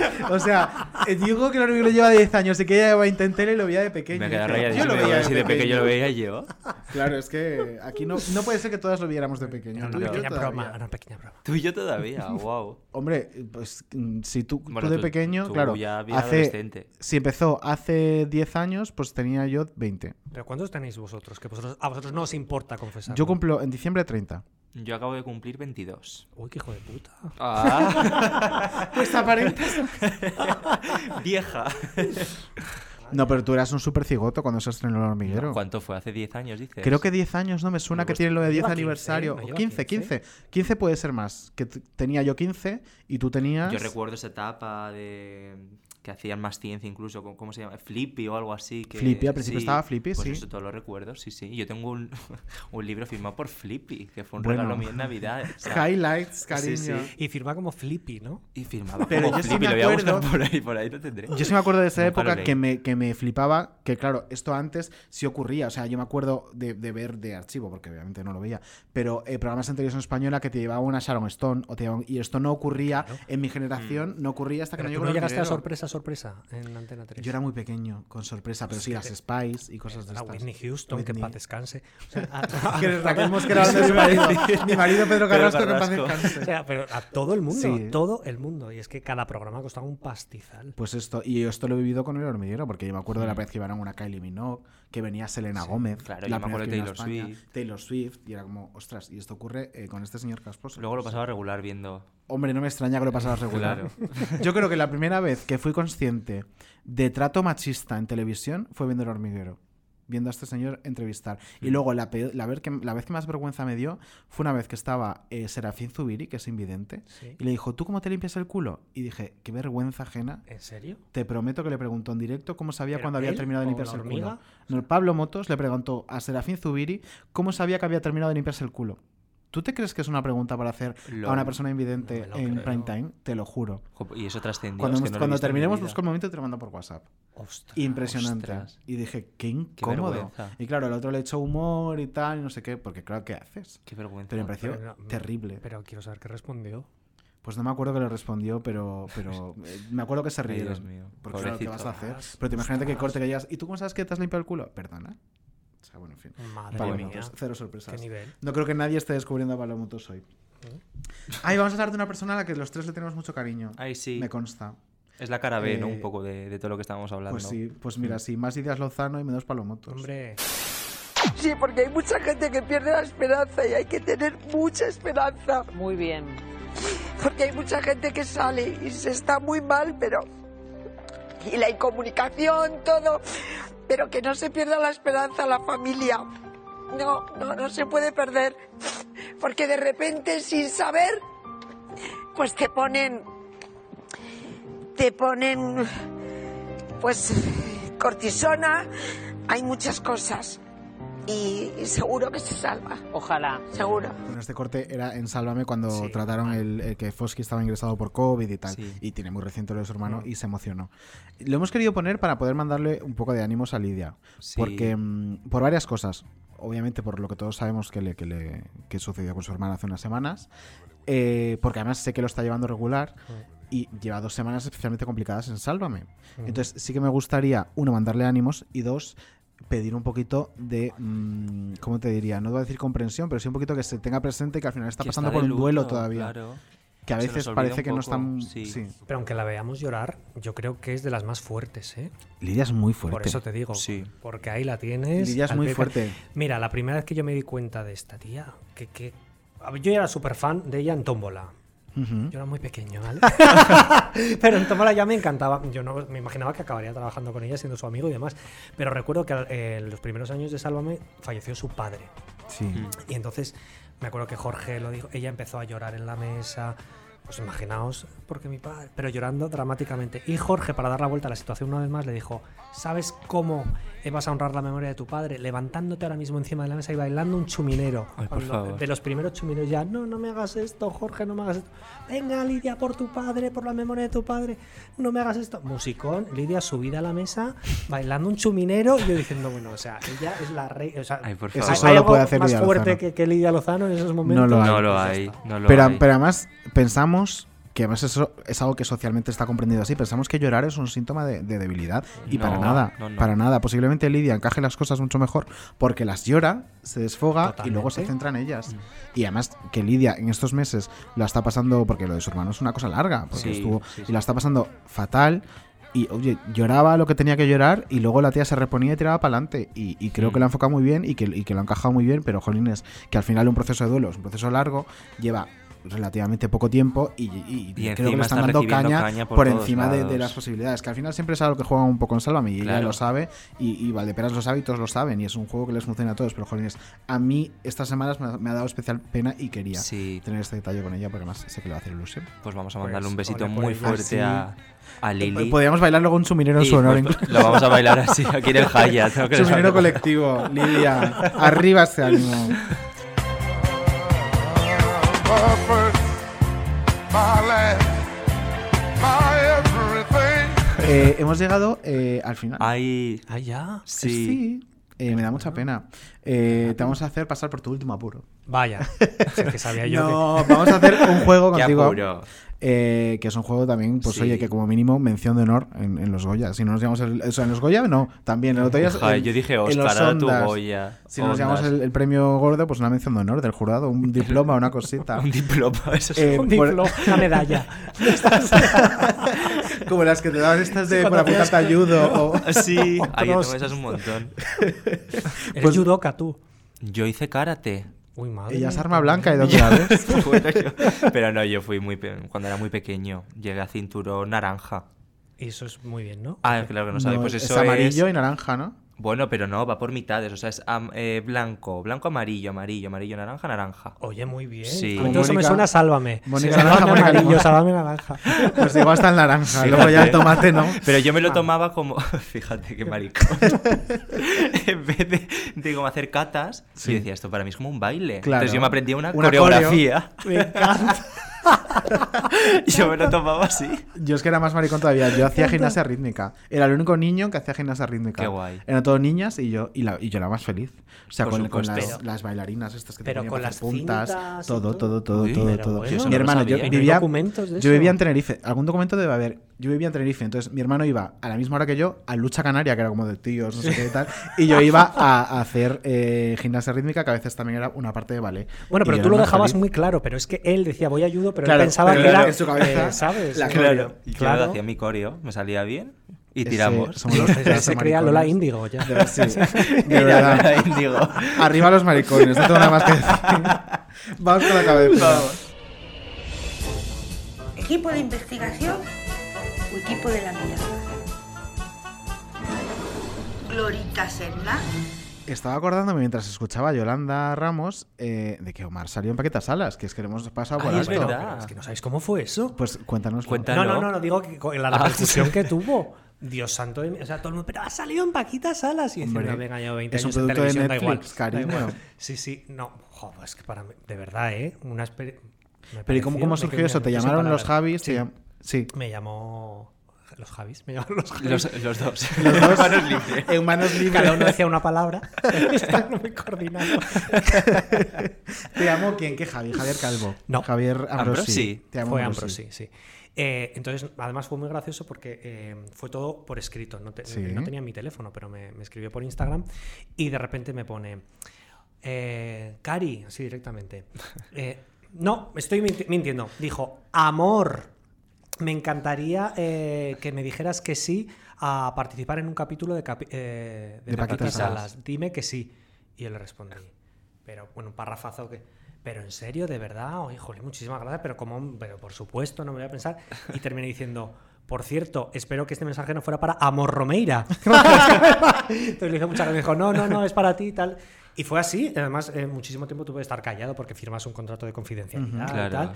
Y me lo pasé súper bien, fue toda una mañana y me lo Ah, pasé muy bien. Y sobre todo, lo que más me gustó es que no hay guion ni nada, nada. Ellos, tú llegas ahí y además eh, se dejan a ver, influir, ¿no? Te quiero decir que, Que ellos piden opinión, te escuchan. Y a mí me pusieron en situación, como da igual hacer spoilers, si esto tiene más años. Sí, claro, nada, ¿no? Sí. claro. Llegamos allí y a mí me cuenta, mira, te cuento, se ha muerto eh, la madre de Paquita, estando no sé qué, y además han encontrado a... Me están llamando. desde- Eh, y dice, entonces tú vas a hacer un directo en tu programa. ¿Cómo lo harías?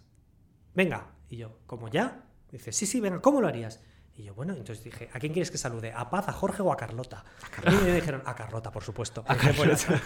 Y fue así, taca, taca, taca. Y me dijeron, perfecto, lo hacemos. Se metieron, salieron, abrazos, de puta madre. Qué diciendo, claro, es que hice de mí mismo, ¿vale? No tiene ningún mérito. Pero me lo pasé muy, muy, muy bien. Eso sí, un pedazo de equipo de muchísimas personas. Sí. Yo flipé. Qué Sí, maravilla. Qué guay. Hombre, y, y que Qué es guay. para toda la vida, que es de Netflix, o sea que no es Que es para toda la vida. Es que es eso. Es para toda la vida. Para toda la vida. Bueno, este juego, llamado Equipo de Investigación o Equipo de la Mierda, en honor a esa frase de, de Yolanda Ramos en, en Paquita Salas, Hmm. consiste en lo siguiente. Tú vas a escuchar una serie de enunciados locutados por Gloria Serra y vas a tener que decir si pertenece a un equipo de investigación real o pues, si por lo contrario es un equipo de la mierda y no es real ni se emitió. Eso es. Vamos con el primero. Venga.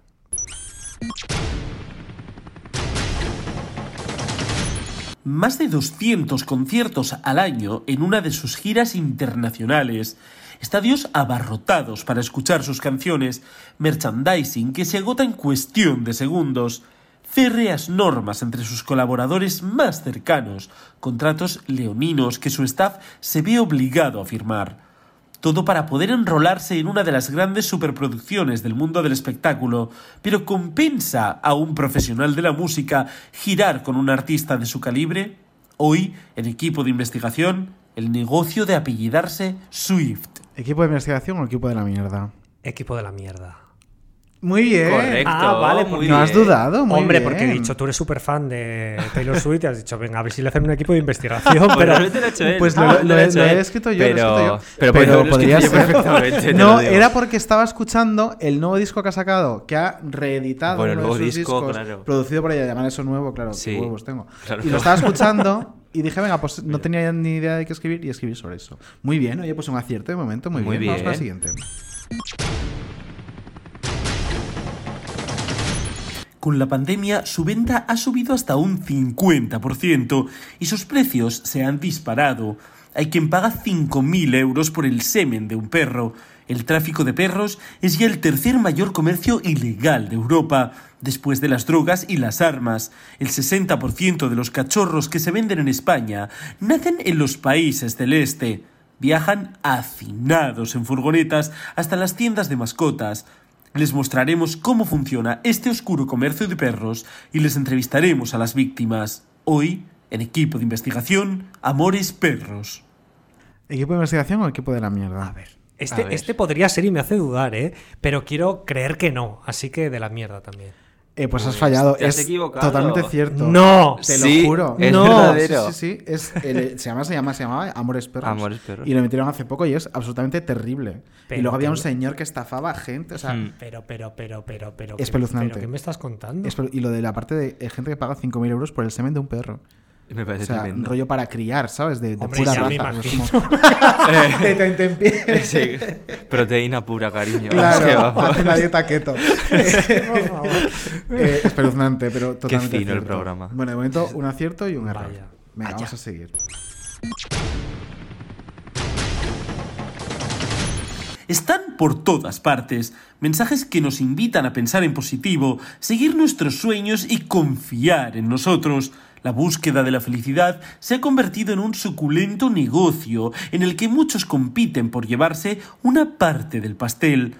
¿Quiénes son los gurús de la autoayuda? ¿Qué formación tienen? Les contaremos cuáles son los beneficios y contraindicaciones de una de las prácticas más extendidas, el mindfulness. Hoy en equipo de investigación, el negocio de la felicidad. Este sí me lo creo. Sí, Este es equipo de investigación. Es verdadero, es es verdadero. Sí, Y sí, cada sí. vez se nos vamos la pinza con esto y es, o sea, Es verdad. era, te lo juro, flipante ver un vendehumos, porque era un vendehumos llenando Un palacios vende estos- humo. Esto es como lo, vendehumo, lo de la veneno, ¿os acordáis? Falsa Sí, patrañera, sí, embustera. sí. eh, llenar, eh, pero estadios de fútbol, de Es pirados, tremendo. que, o sea, de quién quiere cambiar su vida y todos. Pues es lo que yo necesitaría para lo del ojo, ¿eh? Me, me recomendaron pararla. Porque tengo el ojo un poco pocho. ¿te recomendaron? Sí, sí, sí. Pues con cuidadico, porque esto es como la droga, cariño. No, no, pero he dicho que no, así Muy estoy bien, yo. muy bien. Esta es una chica, una chica centrada. Luego no vas a saber hasta Bueno. dónde limpiarte el culo. O sea, ahí lo dejo. Bueno, estupendo. Va a venir para los montos a preguntarte. Qué Muy final bien, de programa más bonito está quedando. Precioso. Pues como empezó en la línea. Eh, dos aciertos y un fallo. Muy bien, muy bien. Vamos a continuar A ver con cómo seguimos con la cuarta.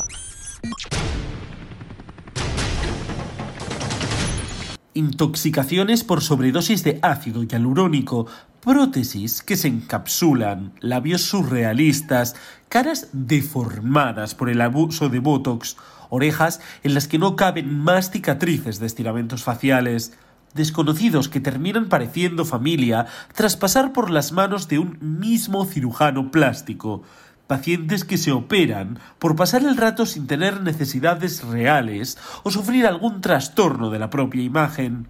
Hoy, en equipo de investigación, adictos al bisturí. Y entonces salgo yo en una foto, ¿no? Para los del Twitter. Claro. Mm, Ay, es que no sé. Este podría ser. Digo que sí, venga.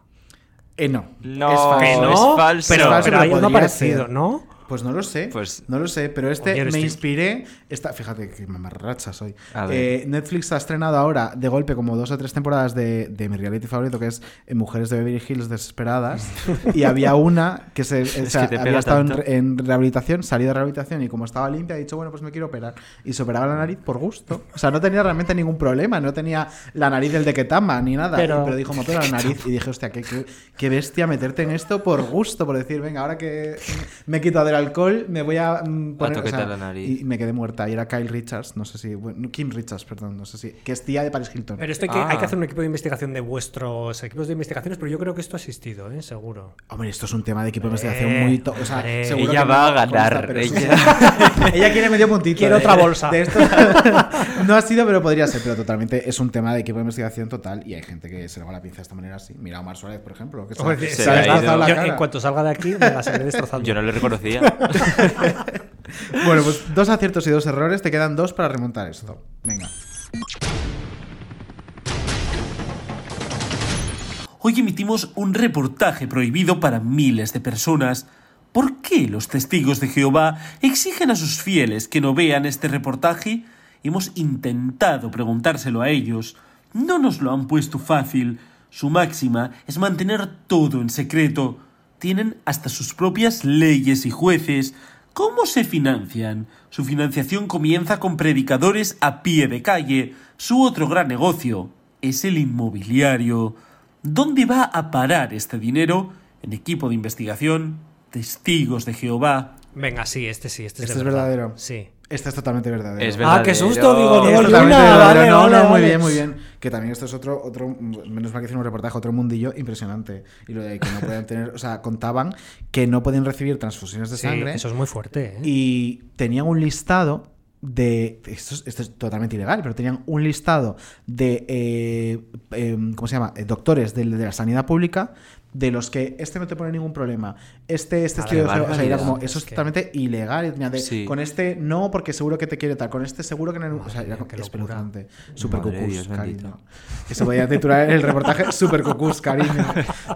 te queda la última. Otro acierto más. Ya tienes más aciertos que errores. Con esta Bien. puedes o Mm. coronarte o empatar en aciertos y errores. Esto parece el precio, el precio Houston. El precio Houston. Houston. Se habla de Houston. Vamos con el precio venga. Salvas en su honor, un coche fúnebre diseñado por él mismo, un funeral con honores militares, pero no de Estado. Luto riguroso, aunque con condecoraciones en las solapas, Felipe de Edimburgo dejó detallado cómo quería que fuera su propio entierro. Pero, ¿quién fue realmente el casi centenario marido de la reina Isabel II? ¿Cómo llevó el hombre de la Marina vivir a la sombra de su mujer toda la vida? Hoy, en equipo de investigación, Felipe, el último príncipe del siglo XX. Ah, bueno, esta, esta me la juego, porque mira, eh, eh, no A sé si he visto tanto de, de- del Duque de Edimburgo o no, que, pero me parece como muy reciente esto para hacer ya un equipo de investigación, ¿no? Entonces, Claro. pero tú quieres que caiga en la trampa. No, no, no, no. Yo no quiero Venga, que pues entonces en digo que no. Muy bien. Correcto. Ah, vale, te vale. estábamos ayudando. Ah, vale, no, es que no hacía estaba nada de vosotros, se sea, no nota, te ¿no? fías, ¿por qué no Nada, nada, nada. 4 de 6 aciertos. Cuatro muy de bien. ¿Y seis. Vamos a ver en qué posición del ranking estás. bueno, eh, junto a Andrea Compton. Vale, Eh, ¿en qué Pero, posición? a ver, posición? han jugado este juego seis personas. ¿Sí? Cuatro de ellas han acertado cinco de seis, por lo tanto, Ah, te claro, colocas claro. en empate a ¿Pero en la quinta. posición o...? Bueno, según como lo queráis. No, si, si los cuatro tienen la misma, los cuatro están en segunda o en lo que sea. No, no. Vamos a ver. Cuatro personas han acertado cinco de seis. Sí. Las cuatro están en el top 1. Ah, vale. ¿Vale? Entonces tú estarías En segunda. En segunda posición, Vale. junto a Andrea Compton. Si lo Oye, queremos, pues, si queremos hacer esa no lectura. ¿Y quién bien. está- quién está por debajo? Sí, Nadie. Miguel Frigenti. Y Fin. Y Fin. A Miguel se le dio regular, es verdad. Pero mira, O sea, podemos segunda. Exaequo con, con Andrea Compton. Intenta siempre No pasa nada, no eh, alegrar nada. a los invitados. Tampoco, tampoco es un que segundo puesto, es un quinto, realmente. Pero, bueno. Pero no es verdad. No hay quinto malo, ¿eh? Esto es que viene a hacer daño aquí. aquí. Esto no es como la yudoka, en la yudoka actualidad. viene Oye, aquí. perdona, Esto- no, ha habido esto- cuatro personas que Pero tienen si las cuatro han acertado lo mismo, las cuatro están en el número. Esto es como cuando Bueno, se hizo ya, Eurovisión pero en España cuatro, y ganaron cuatro quinta. países, cariño. Pues Yo estoy en el Salomé- puesto dos. Claro. Vale, sí. Tú estás segunda. Y punto. Y que, quien quiera discutirme lo que venga aquí. Que venga y me lo discuten. Yo no, yo. Si el invitado se va más contento, pensaba haber sido segundo, al Pero tiro que con ellos. que no es que que piensas, no, que es que no hay lugar a interpretaciones. Claro. Vale, vale, con. Andrea Compton. Por mira a supuesto, fíjate. Qué suerte. Amiga, ha sido un placer. Pues igualmente, yo Hemos quiero volver. al final en un tris. Eh, cuando cambiéis de escenario otra vez, pues lo inauguro. Cuando cambiemos de hotel. Tenéis una madrina, ¿no? Claro, que es Lidia. Sí. Pues yo quiero ser el inaugurador. Cuando de- estrenemos el precio Houston, Por te favor, tú de escenario. azafata. Azafata del precio Houston, por favor. Eh, Muchas gracias por invitarme. Muchas gracias por venir. Sin ningún tipo de presión, sé que me habéis invitado. Ay, qué tonto es, de verdad. Mira, ya, ¿eh? es que lo voy a contar. Es que ya, de claro. verdad. David Andújar y servidora hacemos listados de eh, cuando no te- cuando tenemos invitados cerrados de oye, ¿a quién vamos tanteando? Hmm. Y entonces siempre decimos nombres. En esos listados, el nombre Omar Suárez salió varias veces. Porque, uno, porque la amiga es muy fan de Sálvame como yo y te Claro. conocía, y dos, porque a mí me diste clase y yo decía, ah, es un tío muy guay, porque tuvimos muy buen rollo. Entonces siempre has estado en esos listados. ¿Qué pasa? Hace unas semanas fui a comer con una amiga Telecinco, me encuentro con Omar y me dice, oye, a ver cuándo me llevas. Y yo, que ya sabía que estabas en esos listados, digo, pues te voy a llamar. Y ya, pues mira, han pasado unas semanas y te llama. Así estaba yo, en los listados sin que nadie me llamara y de repente recibí la llamada como la ha recibido Viviana, como la ha recibido Rosa Benito, en fin. Pues oye, solo con Con leyendas. dos ¿qué quieres que te grandes. diga? Dos grandes. Un gusto. Muchas gracias. Un placer, Y Omar. La semana que viene un poquito más. Un No, poquito no más. sabemos si mejor porque va a ser difícil, pero más desde luego. Más seguro, más siempre. Un beso a todos. Ah, gracias.